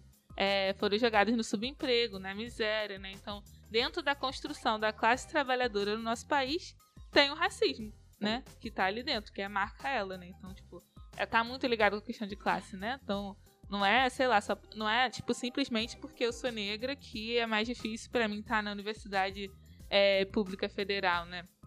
Não é porque a pessoa negra que é mais difícil para que ela ganha menos do que um homem branco, né? Não é só porque é negro, sabe? É porque tem isso tudo atrás, né? É o, dessa é o questão. contexto por fora da pessoa, não é a pessoa em si, né? É, É, de, é de fora pra dentro, não é de não é pessoal, é estrutural, né? Isso, isso que é importante da gente conseguir entender, né? Tipo, não é pessoal, não é de negro pra branco, não é? Não sou eu e você, entendeu? É tipo todo Sim. um sistema, sabe? Que tá colocado. É, linkado com isso, eu acho bacana a gente falar um pouquinho é, do samba, né? Porque tem a Não, ver eu com queria perguntar outra, eu queria Ah, perguntar outra coisa. Que eh, eu, eu queria ouvir a tua opinião, né, sobre... E eu ouvi um monte de gente falando merda quando aconteceu, sobre o que eu vou perguntar. o caso do Lucas Penteado, a Lumena no Big Brother, você chegou a ver tudo o que aconteceu? É, Eu vi, eu vi da porque, luta né? dele lá dentro. Eu sou uma pessoa que usa internet. É. Então é possível tudo, não né? saber, tava em tudo. Mas assim, eu não, vi exatamente, tipo, eu não vi o Big Brother naquele episódio, mas eu vi o que aconteceu, né? Que ele foi muito maltratado, né? Lá pela Carol Conká, né? É, por todo mundo. e acho que por todo, mundo, né? ali, enfim. É, e que ele saiu, né, do programa É, por causa disso. É, mano, começou a sofrer ataque de tudo que era lado e, lá. ti- e a excluídos. galera negra, né? A Também é, porque, Lumena e- porque a luta do Lucas Penteado era o quê? Ele queria que os negros da casa se juntassem pra tirar todos os brancos. Uhum. Era, tipo, Ou ele, ou ele deu a entender isso. Não que ele quis isso, mas ele meio que deu a entender isso. Aham. E aí todo mundo já diz não. Então excluiu, excluiu, o cara deixou lá excluído e começou. Não só excluiu, como começou a. lá, tratar como se fosse um nada ali. Tava ali um lixo jogado ali na casa e excluíram total ele. Essa luta tipo, não sei se ele. Eu não, não sei se ele.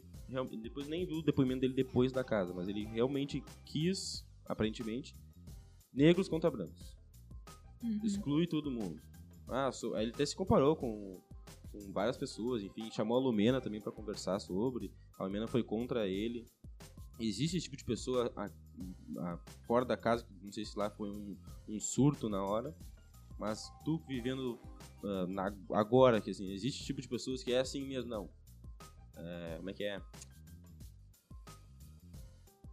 Bran- pretos contra brancos e foda-se o resto. Uhum. Não, então é um pouco disso que eu tava falando, né? Quando a gente encara, quando a gente pessoaliza e não, né, é, coletiviza, a- a- a- corre o grande risco de cair nisso, né? Pô, se eu for ficar com ódio de todos os brancos que eu verem porque por causa da escravidão, vai ser foda. É, então, tipo, mas quando a gente não encara que o racismo não é culpa de uma pessoa, né? Não é culpa, tipo, de um ser humano, mas é culpa de um sistema, e aí, óbvio, não tô passando pano pro, pra, pras pessoas brancas, não. Acho que Sim. assim como a gente carrega hoje o ônus do racismo, do jeito que as coisas funcionam, as pessoas brancas carregam o bônus. E aí, assim como eu não posso escolher não sofrer racismo, as pessoas brancas também não podem escolher não carregar os bônus disso. Então, o mínimo que você precisa é refletir sobre isso e tentar ser uma pessoa decente. É, não ser racista, enfim, né? Ser antirracista, colaborar, né? colaborar com, com a luta no geral e tudo mais, né? Agora, é, eu acho, na minha opinião, não faz sentido pessoalizar, porque você é, não faz o debate real, assim, né, das coisas que estão acontecendo. Aí uma coisa é o Big Brother, porque o Big Brother é um jogo, né? Além de ser um jogo, é um grande espetáculo Do capitalismo. é, do capitalismo para alienar as pessoas e ganhar muito dinheiro, né? Tipo, no outro dia eu tava vendo quanto, quanto que vale cada propaganda, né? Que Durante Big tem du- durante o Big Brother. Um negócio bizarro, bizarro. Mas enfim. A participação de cada empresa parece que é 78 milhões. Exatamente. Participação? Tipo, assim, num são- comercialzinho, são assim, né? Tipo, um bagulho. Ah, não, aí são, são os anunciantes no, durante o comercial do programa. Mas, tipo assim, nas, nas empresas tem, tipo, uma licitação. Ele tem uma con- concorrência pra quem vai ser, tipo, os É, patrocinadores que compra as oficiais. provas São e tal. cinco que pagam, são, tipo, aí em níveis. Tipo assim, são cinco patrocinadores principais, 10 intermediários, tipo assim, e os cinco principais, 78 milhões cada um. Sim. Só isso aí dá Puta que 340 pariu. milhões pra Globo. Aham, Tipo, a Globo é faturamento bilionário, tá ligado? sim. É um absurdo. Eu, só pra eu continuar, só pra eu continuar falando aí, tu continua. Eu tava, eu tava conversando uma vez, é, pra tu ver como o Big Brother, ele é feito de uma perspectiva completamente elitista, né? Porque, tipo assim, é um bando de gente que fica vagabundeando numa casa, com uma casa foda pra caralho, bonita. Tipo, tudo, tudo enaltecendo, tudo bagulho de empresa rica. Tipo assim, não é uma convivência baseada em outros termos de, tipo, ah, a galera tem que fazer trabalho, a galera tem que fazer projetinho. Quem é pior no projeto, é, o público vota pra sair. Não, tipo, é tudo numa vibe fofoca, ti- tititi. É tipo, é, é realmente uma parada muito superficial da, do- de, de rico fofoqueiro que não tem nada o que fazer. É só isso que eu queria falar. Não, mas. Mas a, a, a parada é essa, assim, não dá pra poder a gente olhar o que acontece no Big Brother e, e aí, tem muita gente que fala, ah, Big Brother é um puta experimento social, né, e tal, não sei o quê. É, dá pra ser, tudo que é, tudo que é produzido na sociedade, né, é passível de análise social. Mas é isso que eu tô falando, assim, tipo, não dá pra dizer que o que a Lumena fez no Big Brother é militância, entendeu? Não dá pra dizer que, enfim, o que o Lucas propôs no Big Brother é militância do movimento negro. Tipo, não é, entendeu? Só é uma pessoa individualmente que faz o que ela quiser, ou que, enfim, ela é orientada a fazer para poder servir como é, é entretenimento para Mas outras aquilo ali, pessoas, tu não acha entendeu? que não foi à toa? Como assim? Tu não acha que a Globo. Não que, por exemplo, a Globo chegou no Lucas ou chegou na Lumena e falou que o que eles tinham que fazer. Nem falou. Mas Uhum. talvez escolheu as peças certas que sabia que ia fazer merda pra deslegitimar ou, mis- ou fazer confusão na cabeça das pessoas. Tu não acha isso? É, eu acho que faz Porque, parte. cara, falou igual o Lumena agora.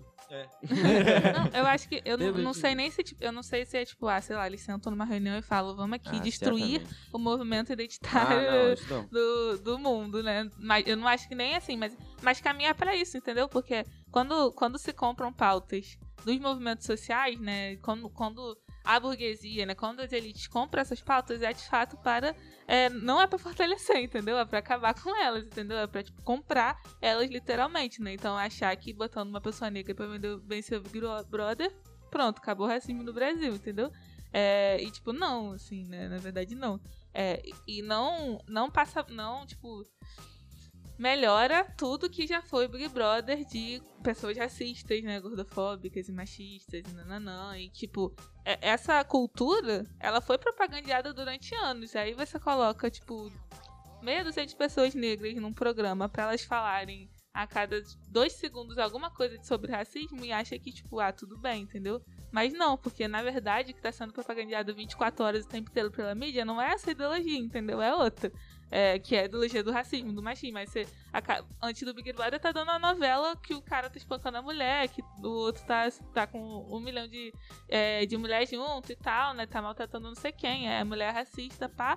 E aí depois vem Big Brother e pronto, entendeu? Tem a Lumena e tá tudo E certo. o personagem negro é, é, sei lá, padeiro, É, manobrista. É, o motorista, sempre- é empregada, não sei o quê. Então, tipo, é, não vai sair daí, sabe? Não vai sair de lá a- a- as mudanças e as coisas. É, é distração, no final das contas, né? Eu não acho que é de, de todo também se jogar fora. Tipo, ah, então tá, não bota nenhum negro no Big Brother. Não acho que é isso, assim, né? Não tô sendo é, radical esse ponto. Mas tu, inclusive, faz parte de um processo de luta que se Sim. tenham pessoas negras nesses espaços também, né? No É o final que o das Emicida contas. fala. É, não, Não adianta eu querer conquistar espaço e não querer estar lá Não, e é- participar também, né? Porque ele falou que sofre com o movimento negro nesse sentido, algumas vertentes, algumas correntes, que, tipo, criticam ele, porra, tu aí, tu é a favor do nosso movimento, sei lá, do, da- do- dos negros e tal, e tu fica indo lá no programa tal, na GNT, no Multishow, na Globo, se vendendo pros ricos, pros burgueses e tal. Aí ele falou, cara, como é que eu vou virar o jogo se eu sempre me mantiver afastado disso? Daí eu não sei, tu acha que ele tá Não, é, então, eu, é isso. Tipo, eu acho que as, pessoas, que as pessoas negras têm direito de ocupar e de estar nos espaços. Eu só acho que a consciência de quem tá aí, tá ocupando esses espaços precisa é, ser a seguinte. Eu não, o MC dele não vai mudar o racismo porque ele faz o papo de segunda no GNT. E a Lumena não vai mudar o racismo porque ela tá no Big Brother, entendeu? Porque não são eles que vão fazer isso. Tipo, não é individual, entendeu? Não dá. Nem se eles quiserem muito. É, um deputado não vai acabar com o racismo porque negro porque virou deputado, entendeu? Nunca vai ser uma saída individual. E se essas pessoas estão nesses espaços e elas querem contribuir para a luta antirracista, elas precisam fazer coisas que vão ajudar e vão fortalecer a luta coletiva dos movimentos sociais que estão aí. Enfim, é independente de Big Brother, de GNT ou de é, mandato, é, lutando contra o racismo de fato, entendeu? Então acho que essa é a questão. Tipo, não dá. É, é que eu faço direito, pô. Aí eu não posso achar que eu vou ser uma advogada e aí tá tudo certo, entendeu? Porque eu sou uma mulher negra advogada, primeira da família, universidade pública, periri papopó. É, e aí pronto, acabou o racismo, a minha irmã vai ter uma vida muito melhor porque eu sou advogada. E tipo, isso não é verdade, entendeu? Se não existir uma luta de fato sistêmica, né? Antissistêmica contra o racismo, a minha irmã vai sofrer tudo que eu sofri, entendeu? E que eu sofro na universidade, ou que eu sofri pra entrar na universidade, enfim. É, de ter que estudar, de trabalhar e papapá. Isso não é a realidade do- dos meus amigos de estudar faculdade, por exemplo. E ela vai sofrer a mesma coisa, entendeu? Porque não vai ser eu sendo advogada que vai melhorar a vida dela e de várias outras meninas negras que vêm atrás, né? Mas talvez eu, no meu, no meu papel, né? No meu espaço que eu, que eu possivelmente vou conquistar se tudo certo quando me formar, é, posso contribuir de alguma forma com essa luta coletiva, né? Então, essa consciência que precisa estar passada, né? Porque aí às vezes as pessoas se iludem, né? E acham que, não, tudo bem, eu adoro Emicida, eu escuto os álbuns dele o tempo inteiro, eu acho ele muito bom. Mas não é o Emicida ficando rico Mandorinha não faz verão. é, que vai estar tudo certo, né? Não é assim que Olha- as coisas. 22 anos.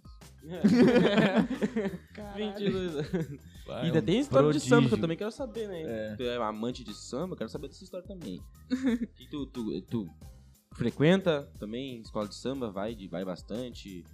Vai me dizer que tu vai me dizer que também fundou uma escola de samba aí. Pô, não, aí, aí já é demais, né? 22 anos, não tem nem a pau. Aí não dá, não dá nem tempo pra isso tudo. Não tem nem horas de vida suficiente. É, pô. Ah, é tanta coisa. Caraca. Mas eu amo, eu amo muito, muito, muito samba. Eu acho que, porra, é uma das precisidades que existem, assim, muito bom, inclusive, ser carioca, porque a gente tem várias coisas ao nosso redor, né, favoráveis.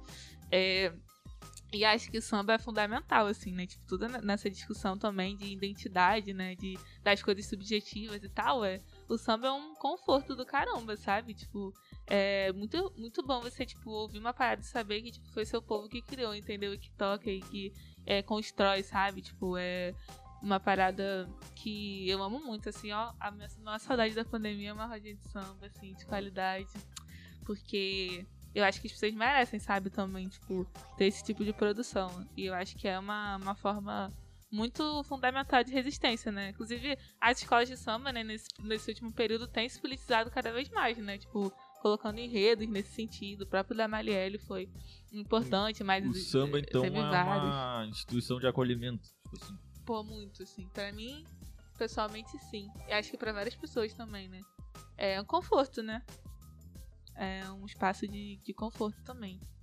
E lá tem muita mensagem, né? De, tipo, é, uma, um- é um retrato da, da, da vida da, da população negra, né? Uhum.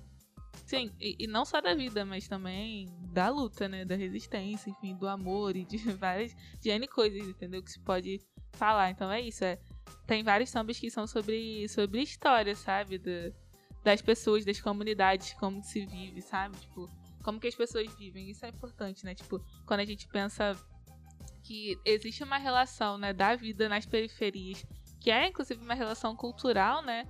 de como que o povo negro, né, como a população negra, ela se organiza, assim, passa conhecimento, que ela troca experiências, que ela, tipo, vive e tal, se reproduz, nananã.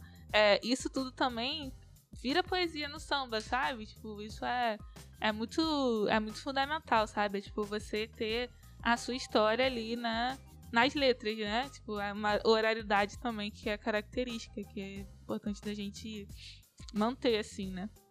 As comunidades, as comunidades abraçam muito a escola de samba, né? Viram, Uhum. uma família entre eles que eles vão lá, fazem os, os- a- as fantasias, ajudam em tudo nos, nos- nos ensaios, são sempre presentes, porque é, é da comunidade. Querendo ou não, é da comunidade. A escola de samba é da comunidade. Se capitalizou também, cap- capitalizou essa palavra, certo? O, o, o samba também? É, né? Ele, Virou, é, né? tudo Não foi- tem pra tudo onde que correr. o Tem que capitalismo, virar, né? é, tudo que o capitalismo vê uma oportunidade Mas, de... mas aí que tá, esse negócio da pandemia, acho que deu um passinho atrás. Porque, né, querendo ou não, não sei. Não sei se. Verba vai ter, obviamente. Ainda mais quando, quando teve o governo passado do Crivella, que ele ainda tirou um pouco mais Uhum. verba ainda pra não ter carnaval. Não queria que tivesse. Mas com a, com a pandemia, será que tu acha que a comunidade voltou, abraçou mais e a- ajudou mais ainda, juntou mais ainda, se uniu Ah, mais ainda as comunidades? as Eu acho que com certeza, porque eu acho que na, na pandemia a prova que ficou é que as comunidades elas partiram pra cima, entendeu? Elas se ajudaram. Tipo, quem ajudou, quem se ajudou foram as comunidades, né? Tipo, em todos os sentidos, tanto, sei lá, rede de solidariedade, de alimentos e tal, quanto a própria questão das escolas, né? Enfim, de outras N coisas que se tem nas comunidades. Então, acho que é, com certeza isso ajuda. E, e é isso, né? Tudo, tudo no capitalismo é do capital, né? Todas as coisas.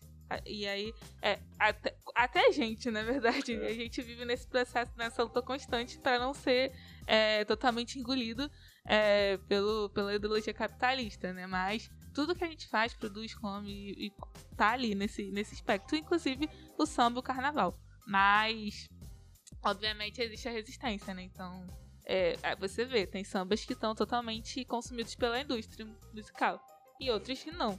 É, e aí, tem, samba, tem rodas de samba que são qualquer coisa menos roda de samba porque tá consumido pela indústria. E tem outras que, que os músicos ficam lá esperando o seu 10, 5 reais ali na- no chapéu deles para eles poderem levar comida para casa, né? E é mais difícil fazer assim, mas é, é a resistência. eu, tinha uma- eu tenho uma dúvida.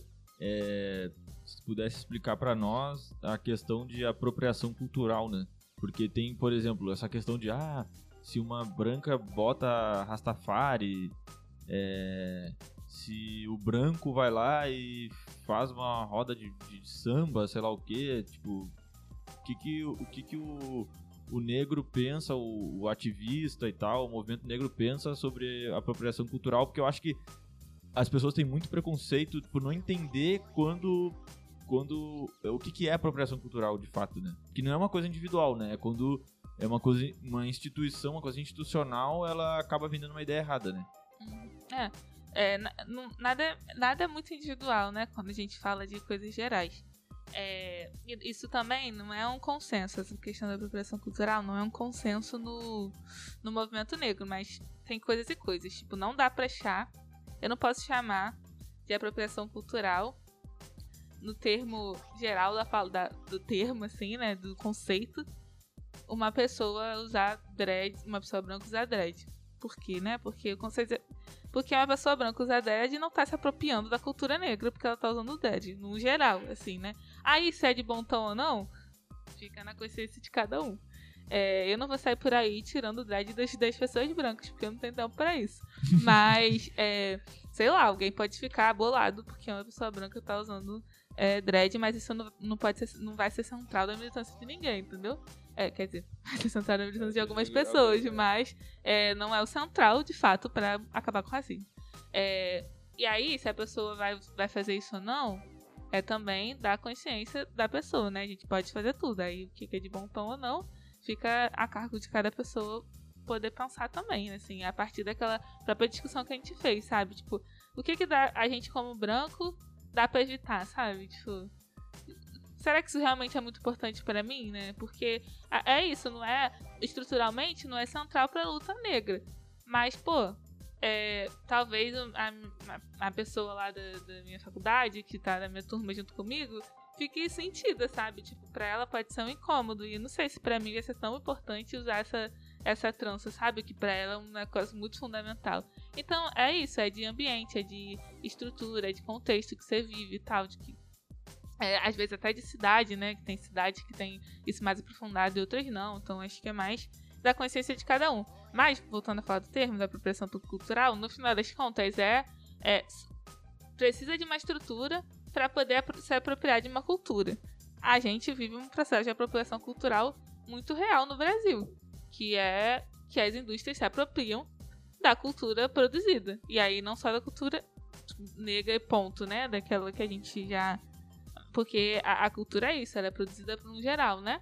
Então, existe essa apropriação. Quando a gente vê, por exemplo, grandes marcas é, pegando estampas de, de, te- de tecido africano, não sei o que, nananã, é, e super tirando qualquer significado que tem naquilo, né? Então, tem várias estampas que têm vários si- significados importantes, né? Ritualístico. Ou vários objetos, né? Que também tem. E aí, quando você pega aquilo, transforma aquilo em um, um simples. É, Produto. produtos, né? Eu perdi a palavra. um simples produto e, e pronto. Isso é uma apropriação cultural. Você tira, você retira de alguma coisa o significado cultural que ela tem. É, então, isso que é, é fundamental da gente entender. Esse processo acontece, é muito cruel, ele é, ele é ruim. Então, quando você pega o, o samba e você obriga para que aquelas pessoas que estão produzindo um samba de raiz e tal, né, que vem dessa cultura, a entrar na máquina da indústria, senão elas vão morrer de fome, isso é apropriação cultural, né? Quando você pega o funk e faz a mesma coisa, isso é apropriação cultural. Então, é, a apropriação cultural é isso, é passar algo que tem sentido, que tem valor cultural e tirar, ti- retirar esse sentido disso é, para poder vender. Aí, se as coisas individuais elas podem ser algum aspecto dessa apropriação cultural, eu acho que podem. Acho que tem coisas que realmente podem, sabe? Tem, acho que coisas que são evitáveis. Mas eu não acho que as individuais elas são central para a discussão. Então, quando a gente perde tempo no movimento negro com isso, é, em especial, e não com a estrutura, eu acho que é ruim. Mas em outros debates, em outros contextos e tal, então, tipo, se a sua amiga chega pra tu e fala, pô, não bota esse dread não, nada a ver. Aí é uma coisa, entendeu? Aí, mas eu tô numa mesa falando sobre apropriação cultural, eu não vou ficar falando do dread, eu vou ficar falando Sim. do processo de apropriação cultural da indústria. Show. Tu tem alguma pergunta? Eu tenho aqui. Tem uma pergunta? Não, pode falar. Tem uma, mas eu Então, não eu tá queria. Não é uma pergunta, eu queria entrar num assunto que ela, inclusive, ela colocou nos tópicos que é muito bom, velho. A polícia. ainda. Repressão policial contra. contra a comuni- comunidade, os negros. Enfim. Racismo na polícia. que é, que é histórico, né? Que a polícia ela veio da família real e aí era usada depois na lei da vadiagem lá nos 1800 e bolinha lá, que a lei da vadiagem foi uma lei que era para reprimir é, os ex-escravos negros, ex-escravos, né? Escravizados, né? Escravizados, isso. Isso aí, viu? escravizados. É, Então, enfim, é uma coisa histórica. E aí tu falou questão da polícia, e a gente falar sobre essa parada. Você ia falar? Não, não, pode. Meu é outra coisa nada a ver com o que eu ia perguntar. Nada a ver com. É, não, então, isso é, é- A polícia, inclusive, é uma instituição que é exemplo disso tudo que a gente tá falando, né? De estrutura, porque é, é uma das principais, né? Uma das principais instituições de dominação do, do capital num sentido zero subjetivo, bem objetivo, né? Dos, dos corpos das pessoas, da vida das pessoas. E a, a- a- essa questão que você traz, nesse resgate histórico que você traz, é importante para entender isso. Foi criado para poder reprimir certos indivíduos em prol de interesses econômicos e políticos de outros. Então, o brasão da polícia é isso, né? Tipo, é- são as armas, é a coroa, é o café e a cana, porque a polícia vai defender, né, a- os interesses da coroa, né, hoje da burguesia, que a cana Que e é o a classe café, dominante, que é a né? classe dominante, enfim.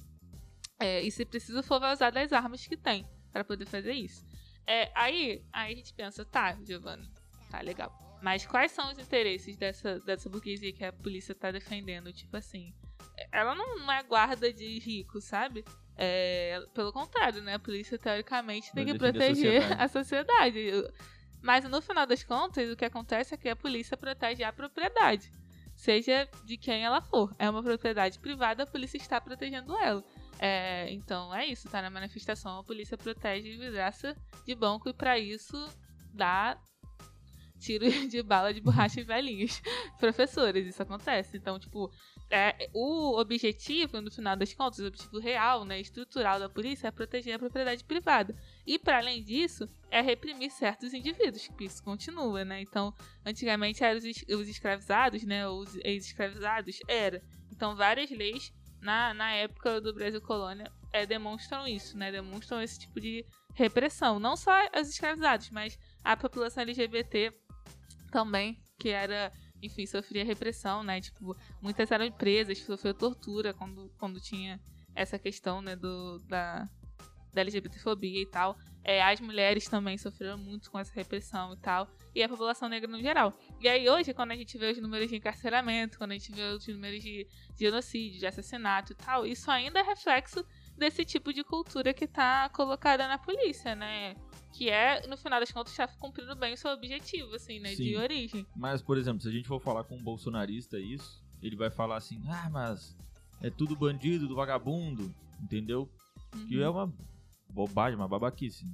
A gente tá falando de da população negra, população periférica, que pode ser um.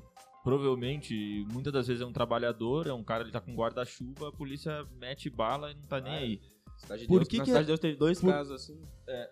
por- E fora a bala perdida também. né? Sim. Por que que as pessoas é, não conseguem entender...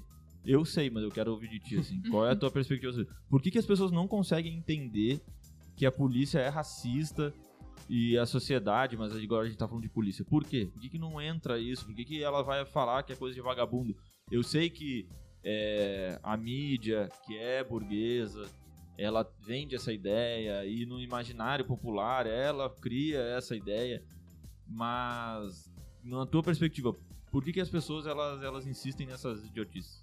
Não, então, é, para além disso tudo, né, que você já colocou, é, a- o nosso país, no nosso país, a gente tem uma cultura da punição que ela é muito forte, entendeu? É, isso é desde, tipo assim, como os pais criam seus filhos, sabe? Quando você faz alguma coisa errada e o seu pai te bate, sabe? Tipo, ou você, sei lá, faz um negocinho e você fica semanas, meses de castigo, né? Isso pra, as coisas boas, porque na realidade não é assim, né? Você vai apanhar pra caraca e tal. Que, é- que acontece. Então, tipo, a gente tem uma cultura punitivista muito, muito grande. Então, a ponto da gente achar tranquilo, a gente achar normal, tipo, ninguém questiona é uma pessoa ficar, poder ficar, tipo, 15 anos presas porque ela roubou um celular, entendeu? E a gente tá falando de uma cadeia, né? Tipo, é você não ter a sua liberdade. Isso é importante, você precisa fazer esse exercício, né? Imagina você acordar um dia e não não, não poder acordar na hora que você quer. Ou você não poder, sei lá, escovar o dente quando você acabou de acordar, você não poder, tipo, tomar um banho, sabe? Você não poder ir lá fora, sabe? Lá fora, não existir, sabe? Tipo, você não poder estudar, não poder trabalhar, não poder fazer suas escolhas. É isso que é a cadeia, né? E, é, na verdade, isso é bem pior, mas, tipo assim, isso é não ter liberdade. E aí você ainda sofre as torturas que se sofre numa, numa cadeia. E a gente acha super normal que os crimes contra a propriedade eles tenham esse poder de deixar pessoas anos e anos encarceradas, né? Às vezes até mais do que os crimes contra a vida das pessoas, né? Tipo, isso é, é uma parada muito bizarra. E por que a gente acha isso normal? Esse código penal, ele, tipo, é, é síntese disso, né? É síntese da cultura da nossa sociedade.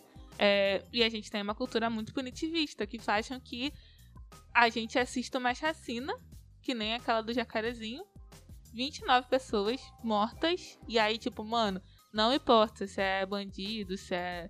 se não é, enfim.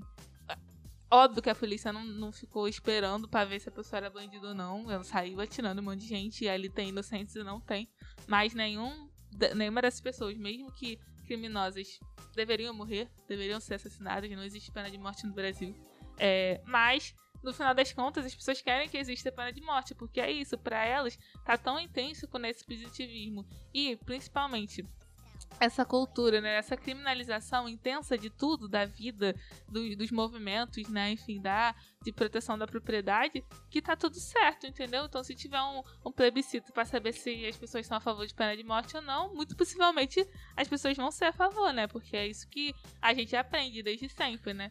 E aí é uma parada cultural, cara, tipo 100% cultural, que precisa ser mudado. Só que não dá para mudar a cultura sem mudar a estrutura. Então a gente vive num, num contrassenso O- muito grande. Um direitista, ele ia ouvir agora teu discurso e ia falar que tu defende bandido. É, e, e é isso, tipo, que bandido, né? Porque no final das contas, Porque bandido, não, tem que matar. Como, é, como assim ele merece viver? Se ele faz isso, se ele faz aquilo, ele merece morrer mesmo e tal. É bem, é bem difícil vencer essa. é muito difícil, porque é um, é um moralismo que, tipo assim, tá- cega as pessoas, né? Porque, sei lá, ninguém fala que um político que, que roubou precisa morrer, entendeu? Precisa tomar um tiro ali com a Que é sua bandido, mãe vendo. começando. É, é bandido, bandido Não, é é bandido. muito Cometeu pior, crime né? é bandido, né? É muito Exatamente. pior, na realidade. Né? E é porque a gente não consegue entender que aquela, aqueles milhões que são é, roubados das Marciados. pessoas é tipo a gente que tá morrendo no hospital, tá ligado? A gente é criança que Não, não tá na escola. Isso. É, enfim, é, é a, a, a água que não chega, entendeu? Em várias favelas, né? E tu fica sem água, você não tem luz, seu filho não tem escola, a sua esposa morre no hospital, mas tá tudo. Mas você não entende que aquilo ali é um crime, sabe? O crime é roubar o celular, o crime é vender maconha, né? Então, existe. Esse, esse pé moral, ele tá colocado. E a gente tá perdendo nessa disputa porque ela é injusta também. Vamos combinar. É injusto disputar com a TV, com a rádio, com, com o filme, enfim, com a novela, com tudo que se tem de aparato. Mas, no final das contas, inclusive, eu acho que essa luta da violência policial, né, é a, é a luta que a gente, que a gente faz mais é, de forma institucional, assim, né, porque é óbvio que existe essa luta estrutural, mas é aquilo que eu falei, né, não dá pra lutar por um mundo novo se não estiver viva ou se não tiver um mundo. Então, o viés institucional nessa, nessa hora, ele- ele é importante, né? Porque é isso, se a gente seguisse minimamente alguma coisa da lei sobre. Cara, não, não, era, não era pro Cláudio Castro ser governador mais. Não era pra ter operação policial, porque tem a DPF, que não é pra ter. Era pra todos os policiais que estavam envolvidos na operação do, do Jacarezinho estarem pelo menos de licença, sabe? Tipo, era pra todas as mães, é todas as famílias que perderam gente nessa operação. É ter ressarcimento, ter auxílio é, é o mínimo da lei. E é, é isso que a gente fala, sabe? Uma democracia liberal, que muita gente de esquerda acha que tá bom, que serve, ela não serve pra muita gente, sabe? Ela, tem, ela é blindada pra algumas pessoas, sabe? Pra população negra, para as favelas, ela nunca chegou, sabe? Tipo, não tem Estado lá, não tem democracia, é só militarização. E a gente precisa mudar essa polícia. Porque a gente precisa mudar esse Estado, mas a gente precisa mais urgentemente mudar essa, essa polícia, essa polícia, sabe? Porque não dá pra é, você tá andando, tá vivendo seu dia normal, e aí que nem a menina que foi grávida, Catherine, tá visitando os pais e tomar um tiro e morrer, entendeu? Num dia normal do É. Rio de Janeiro. Isso não pode ser. Isso, isso tem que doer nas pessoas, sabe? Isso tem que. Nós precisamos de um trabalho de humanização também maior, sabe? Da, da galera, porque é, uma- é um costume com a violência Então, que ela é, é muito E grande. essa naturalização da violência, é, tipo, é, essa violência contra o contra a política, né? Contra a política de esquerda, contra os movimentos sociais, porque a morte da Marielle representou isso, né? Tu Uhum. tem medo, já pensou, ah, imagina eu daqui a 10 anos eu, eu tô formada, sou advogada, tô lá é, militando lá dentro do, do- do- da Desde, Assembleia, desde os 15. da LERJ, é, tu, não, tu, tu não pensa também nesse viés da violência, ela, ela, ela ameaçar a tua integridade física? Não, com certeza. E eu- aí, no- na eleição, inclusive, eu dormia e acordava pensando nisso, assim, é muito... Eu falei muito isso, assim, a gente... Às vezes cai nesse negócio, né, da, da esquerda, né, então a mulher negra jovem e tal, pô, vai se dar bem, né, tipo, tem mais gente que vai, de esquerda que vai gostar de você. Mas é muito, muito difícil é, ser tudo isso e se colocar pra, pra política, sabe? Tanto, tanto por a questão mais é, subjetiva de, tipo, pô, a gente sempre, sempre teve a, a, a fala, né, os pensamentos, enfim, os espaços negados, então, é, para mim é um avanço muito grande estar aqui há, tipo, horas conversando com vocês, falando sobre as coisas que eu acho, que, eu, que o meu partido acha, representando movimentos, porque, mano, há um tempo atrás eu não conseguia fazer isso, entendeu? E achar Não que tinha. tava todo mundo me achando uma idiota. E é, e, tipo, é isso aí, sabe? Porque a gente é inseguro nessas coisas. Mas também na questão objetiva, né? Então hoje no Rio de Janeiro a gente vive entre a cruz e a espada. De, tô admirando ela, já admirava antes, agora tô ouvindo, tá da violência policial e da própria questão da, da- das milícias, né? Então, eu- a Marielle era uma referência, né? Tipo, de, de um mandato popular, sabe? E ela tentava muito fazer isso, né? Ela tinha uma, ela tinha uma confiança no partido dela, ela construiu o partido, né? Então, construiu o pessoal de fato na base, na maré, ela veio do núcleo da maré, da maré militou, trabalhou em outros mandatos, Tinha construiu várias ações dela. sociais. Pô, tinha vários projetos projetos sociais, sociais. ela, Ela ajudava com, com essa questão da, da, da violência policial também, né? Tipo, enfim. Inclusive, tava nesse mapa por isso, né? Por fazer uma articulação é, nesse, nesses espaços de periferia, de favela. E eu duvido muito, eu duvido muito que se ela fosse uma mulher branca, se ela fosse rica, ou se ela fosse um homem branco de direita, que ela ia tomar um tiro, no, tipo assim, no meio do seu dia de trabalho, do nada, no meio do Rio de Janeiro? Centro do Rio de no Janeiro. centro do Rio de Janeiro, praticamente, é, sem, sem um segurança, sem nada, né? Que ela tava sem ninguém. E, e até hoje ninguém ia saber quem mandou matar. Eu duvido muito. Vocês, vocês conseguem pensar nisso? Conseguem pensar uma figura, sabe? Que tipo, não, não fosse. Que não fosse. Não se falasse que era socialista, que não fosse uma mulher, que não fosse é, bissexual, né? Que se não fosse, enfim, da favela. Que, que, que ia ser normal isso, né? Que isso ia acontecer. Tipo, pô, o próprio Freixo, sabe? Que é de esquerda e tal, anda com segurança aí, porque teve CPI da milícia. Aí Marielle vai pra favela, fala contra a milícia e anda sem ninguém, entendeu? Então, tipo assim, isso é sobre segurança também das mulheres negras e das, das parlamentares, sabe? Das, da segurança política que você precisa ter. Imagina, cara, tu vai querer falar de igual para igual com um bolsonarista na LERJ, lá na Assembleia Legislativa, e tu tem medo. Não, Porque não- tu é. sabe que o cara é ligado com milícia, porque tem muito cara. A, a Assembleia Legislativa do Rio de Janeiro tem um monte de, de, de miliciano, né? É isso, tem que ter. Então, esse, esse debate também é o debate dos partidos precisam fazer, Pô, entendeu? Eu tenho medo até de falar isso aqui no podcast, que não tem nada demais. Imagina alguém chegar lá na Assembleia com um vereador miliciano e tu bater boca com o cara. É foda, cara. É, pô. É, é isso, e é, é um debate muito, muito importante da segurança da- das pessoas, entendeu? Tipo, precisa fazer, não dá pra achar que, que é assim, sabe? Tipo, é, não dá pra achar que é menos importante é, o, que, o que se faz, entendeu? Isso é. Pô, a morte da Marielle é, é o exemplo disso, sabe? É tipo, querer calar a boca assim, da, das pessoas. É um né? aviso, Essa né? Criminalização, né? Tipo, ah, eu fui no Mundial sendo processada, tipo, mais aprofundado, entendeu? É, que chega ao ponto de assassinar alguém. Aí, óbvio, né? A gente até falar, não deu certo, porque vieram um monte, veio uma né, leva de mulheres negras que estavam ocupando e tal, é, essas, esses espaços, né? Tão combativas ou com potencial de ser tão combativas como a Marielle foi. Mas a gente perdeu ela, sabe? E... Não, isso é um choque, né? Isso aí causa uma insegurança. né? Exatamente. Teve um, uma, uma, um efeito colateral, o tiro saiu pela culatra em certo sentido, né? Mas dessas pessoas que vão ocupar, vão, vão seguir o caminho da Marielle, causa muita insegurança, né? Uhum. Mas assim, tipo, essa questão da rede social, é, o que que tu pensa sobre o espaço que a esquerda como um todo tem pra ganhar? Tu acha que é, essa queda de braço com o capitalismo, tu acha que a gente, a gente pode vencer ou de certa forma crescer? Ou o capitalismo junto com a internet tem, tende a engolir a esquerda? Cara, Qual é a tua tipo, como é que tu te imagina com 50 anos? Daqui a 20 anos, tu tem alguma algum, algum pensamento? Tu tem algum, um alguma esperança? Caraca, eu Esperança. parar pra pensar. aqui. É, uma esperança assim, tipo, Entrevista de emprego. É. né? Não, eu acho que é possível, assim. Inclusive, pô, nossa, eu, eu só, eu só vivo porque eu acho que é possível ser diferente. Porque senão ia ter um treco. É, mas é, eu acho que vai ser mais difícil. Acho que vai ser. Que vai demorar mais. Então, é, o rolê da paciência histórica precisa ser um negócio real que a gente tem como perspectiva, né? Tipo, tudo que a gente faz faz parte de um processo. É, que talvez a gente não, não veja é, acontecendo, né? Não veja mudando de fato. Mas nós estamos fazendo esse processo, né? Então é só a gente olhar para trás, ver tudo que mudou desde quando o mundo é mundo e saber que, a gente, que é possível que a gente, que os nossos processos contribua para as mudanças futuras. Eu acho que isso tem que ser um mantra, assim, para poder manter as pessoas sãs é, e, enfim, continuando fazendo as coisas. Mas eu acho que é possível, eu acho que a gente tem que ocupar os espaços da internet, acho que a gente tem que ocupar os outros espaços da própria institu- institucionalidade sem perder essa perspectiva né, da real, da mudança real é, de sistema, de estrutura.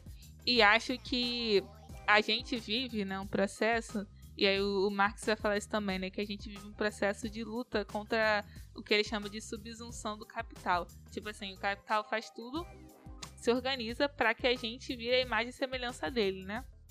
E aí, historicamente, os trabalhadores, né, a população, faz tudo para que não virar imagem e semelhança do capital. É, e para conquistar mais, né? Conquistar esse poder.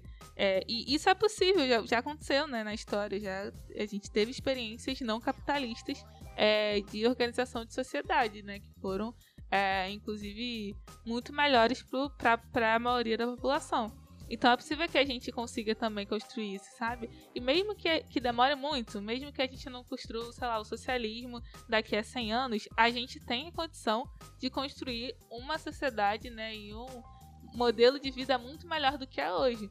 Porque se a gente desistir, se a gente não fizer nada, a gente vai caminhar para a barbárie, porque nós estamos flertando com o fascismo, entendeu?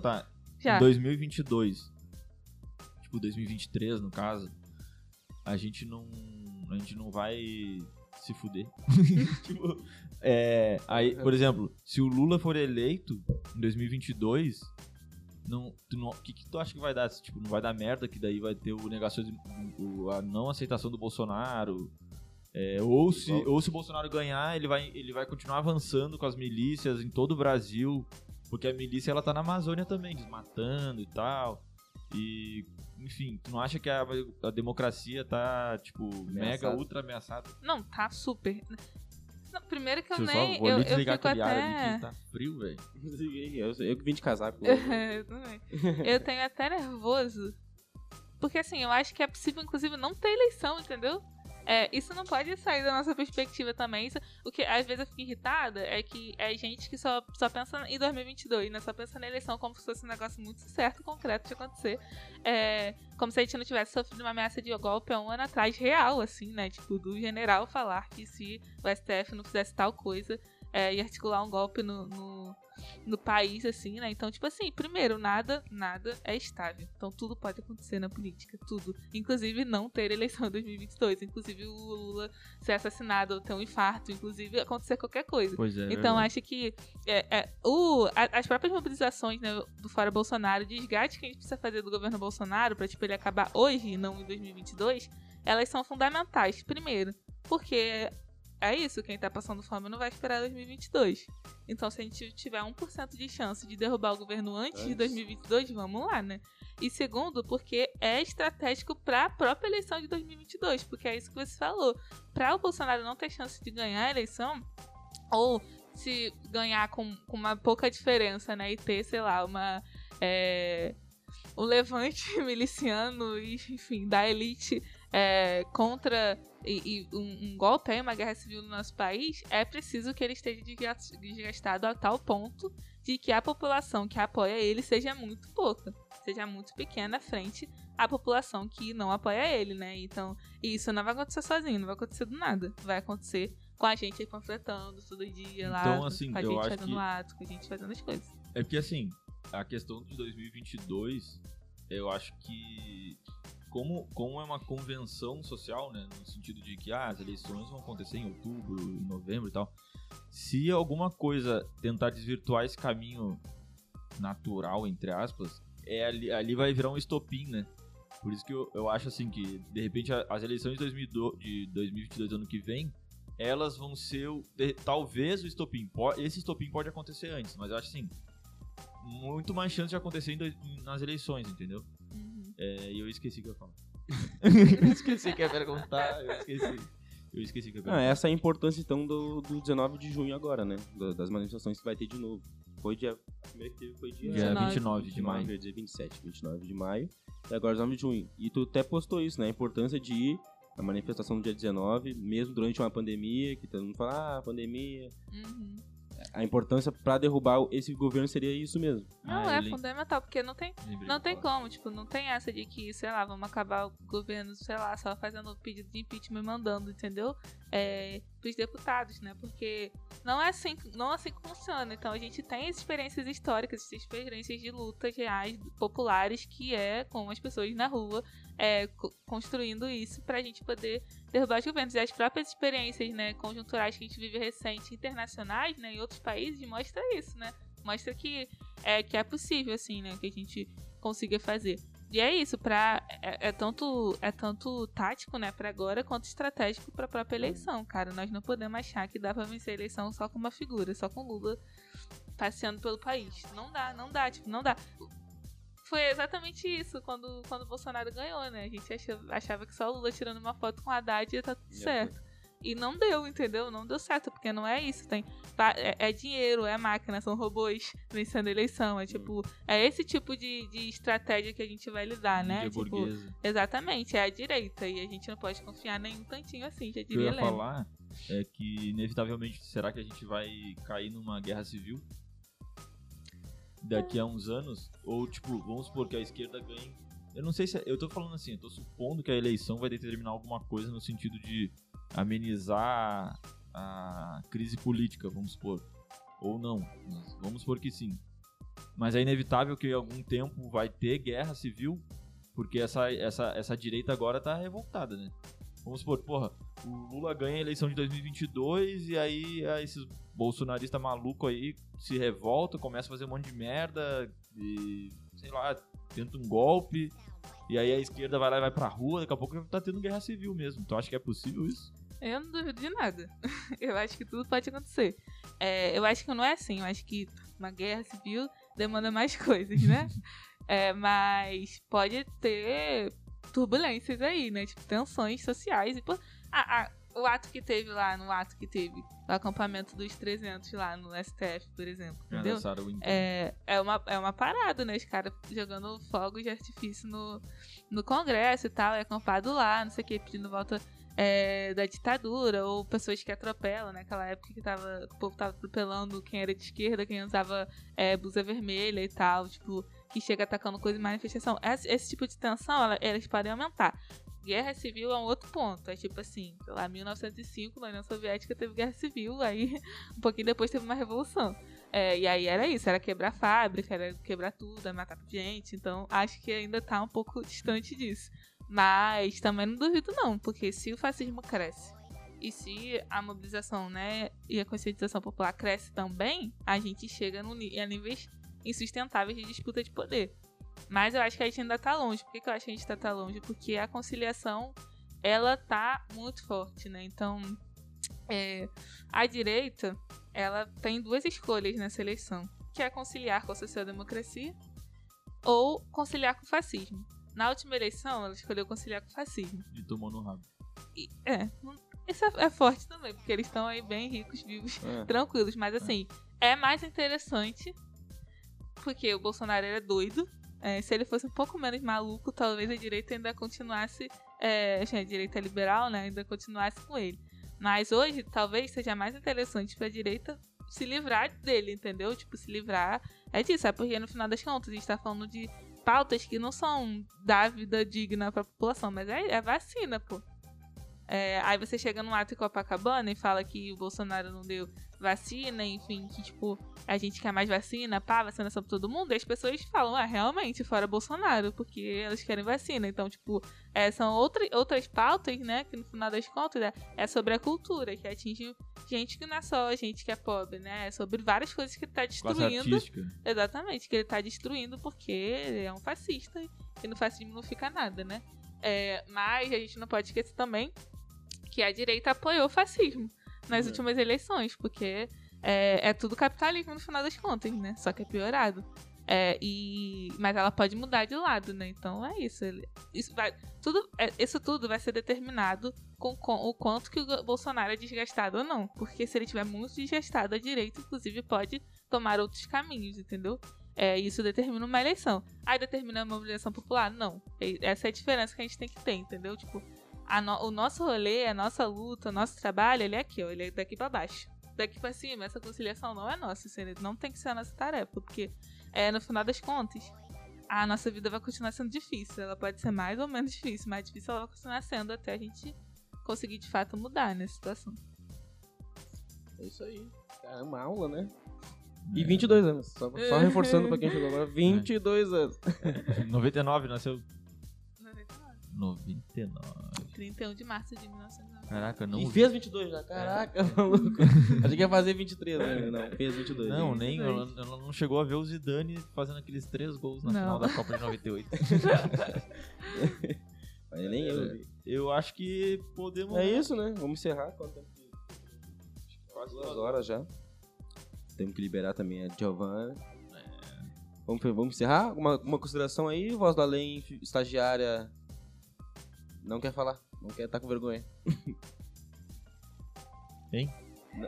Ah, pô, claro. Fala aí, liga o microfone e fala aí. Ai, meu Deus. É... Dá um salve pro pessoal que participou da live aí, quem, quem leu, não sei. Salve, salve. Quem leu, não, quem comentou. Matheus Lins, pois é, você ah. a gente nem conhece, né? É, não, é um integrante do Ah, a gente, a gente não falou Ele da pediu pra comentar sobre o caso que aconteceu ontem no Leblon do Matheus Arpex.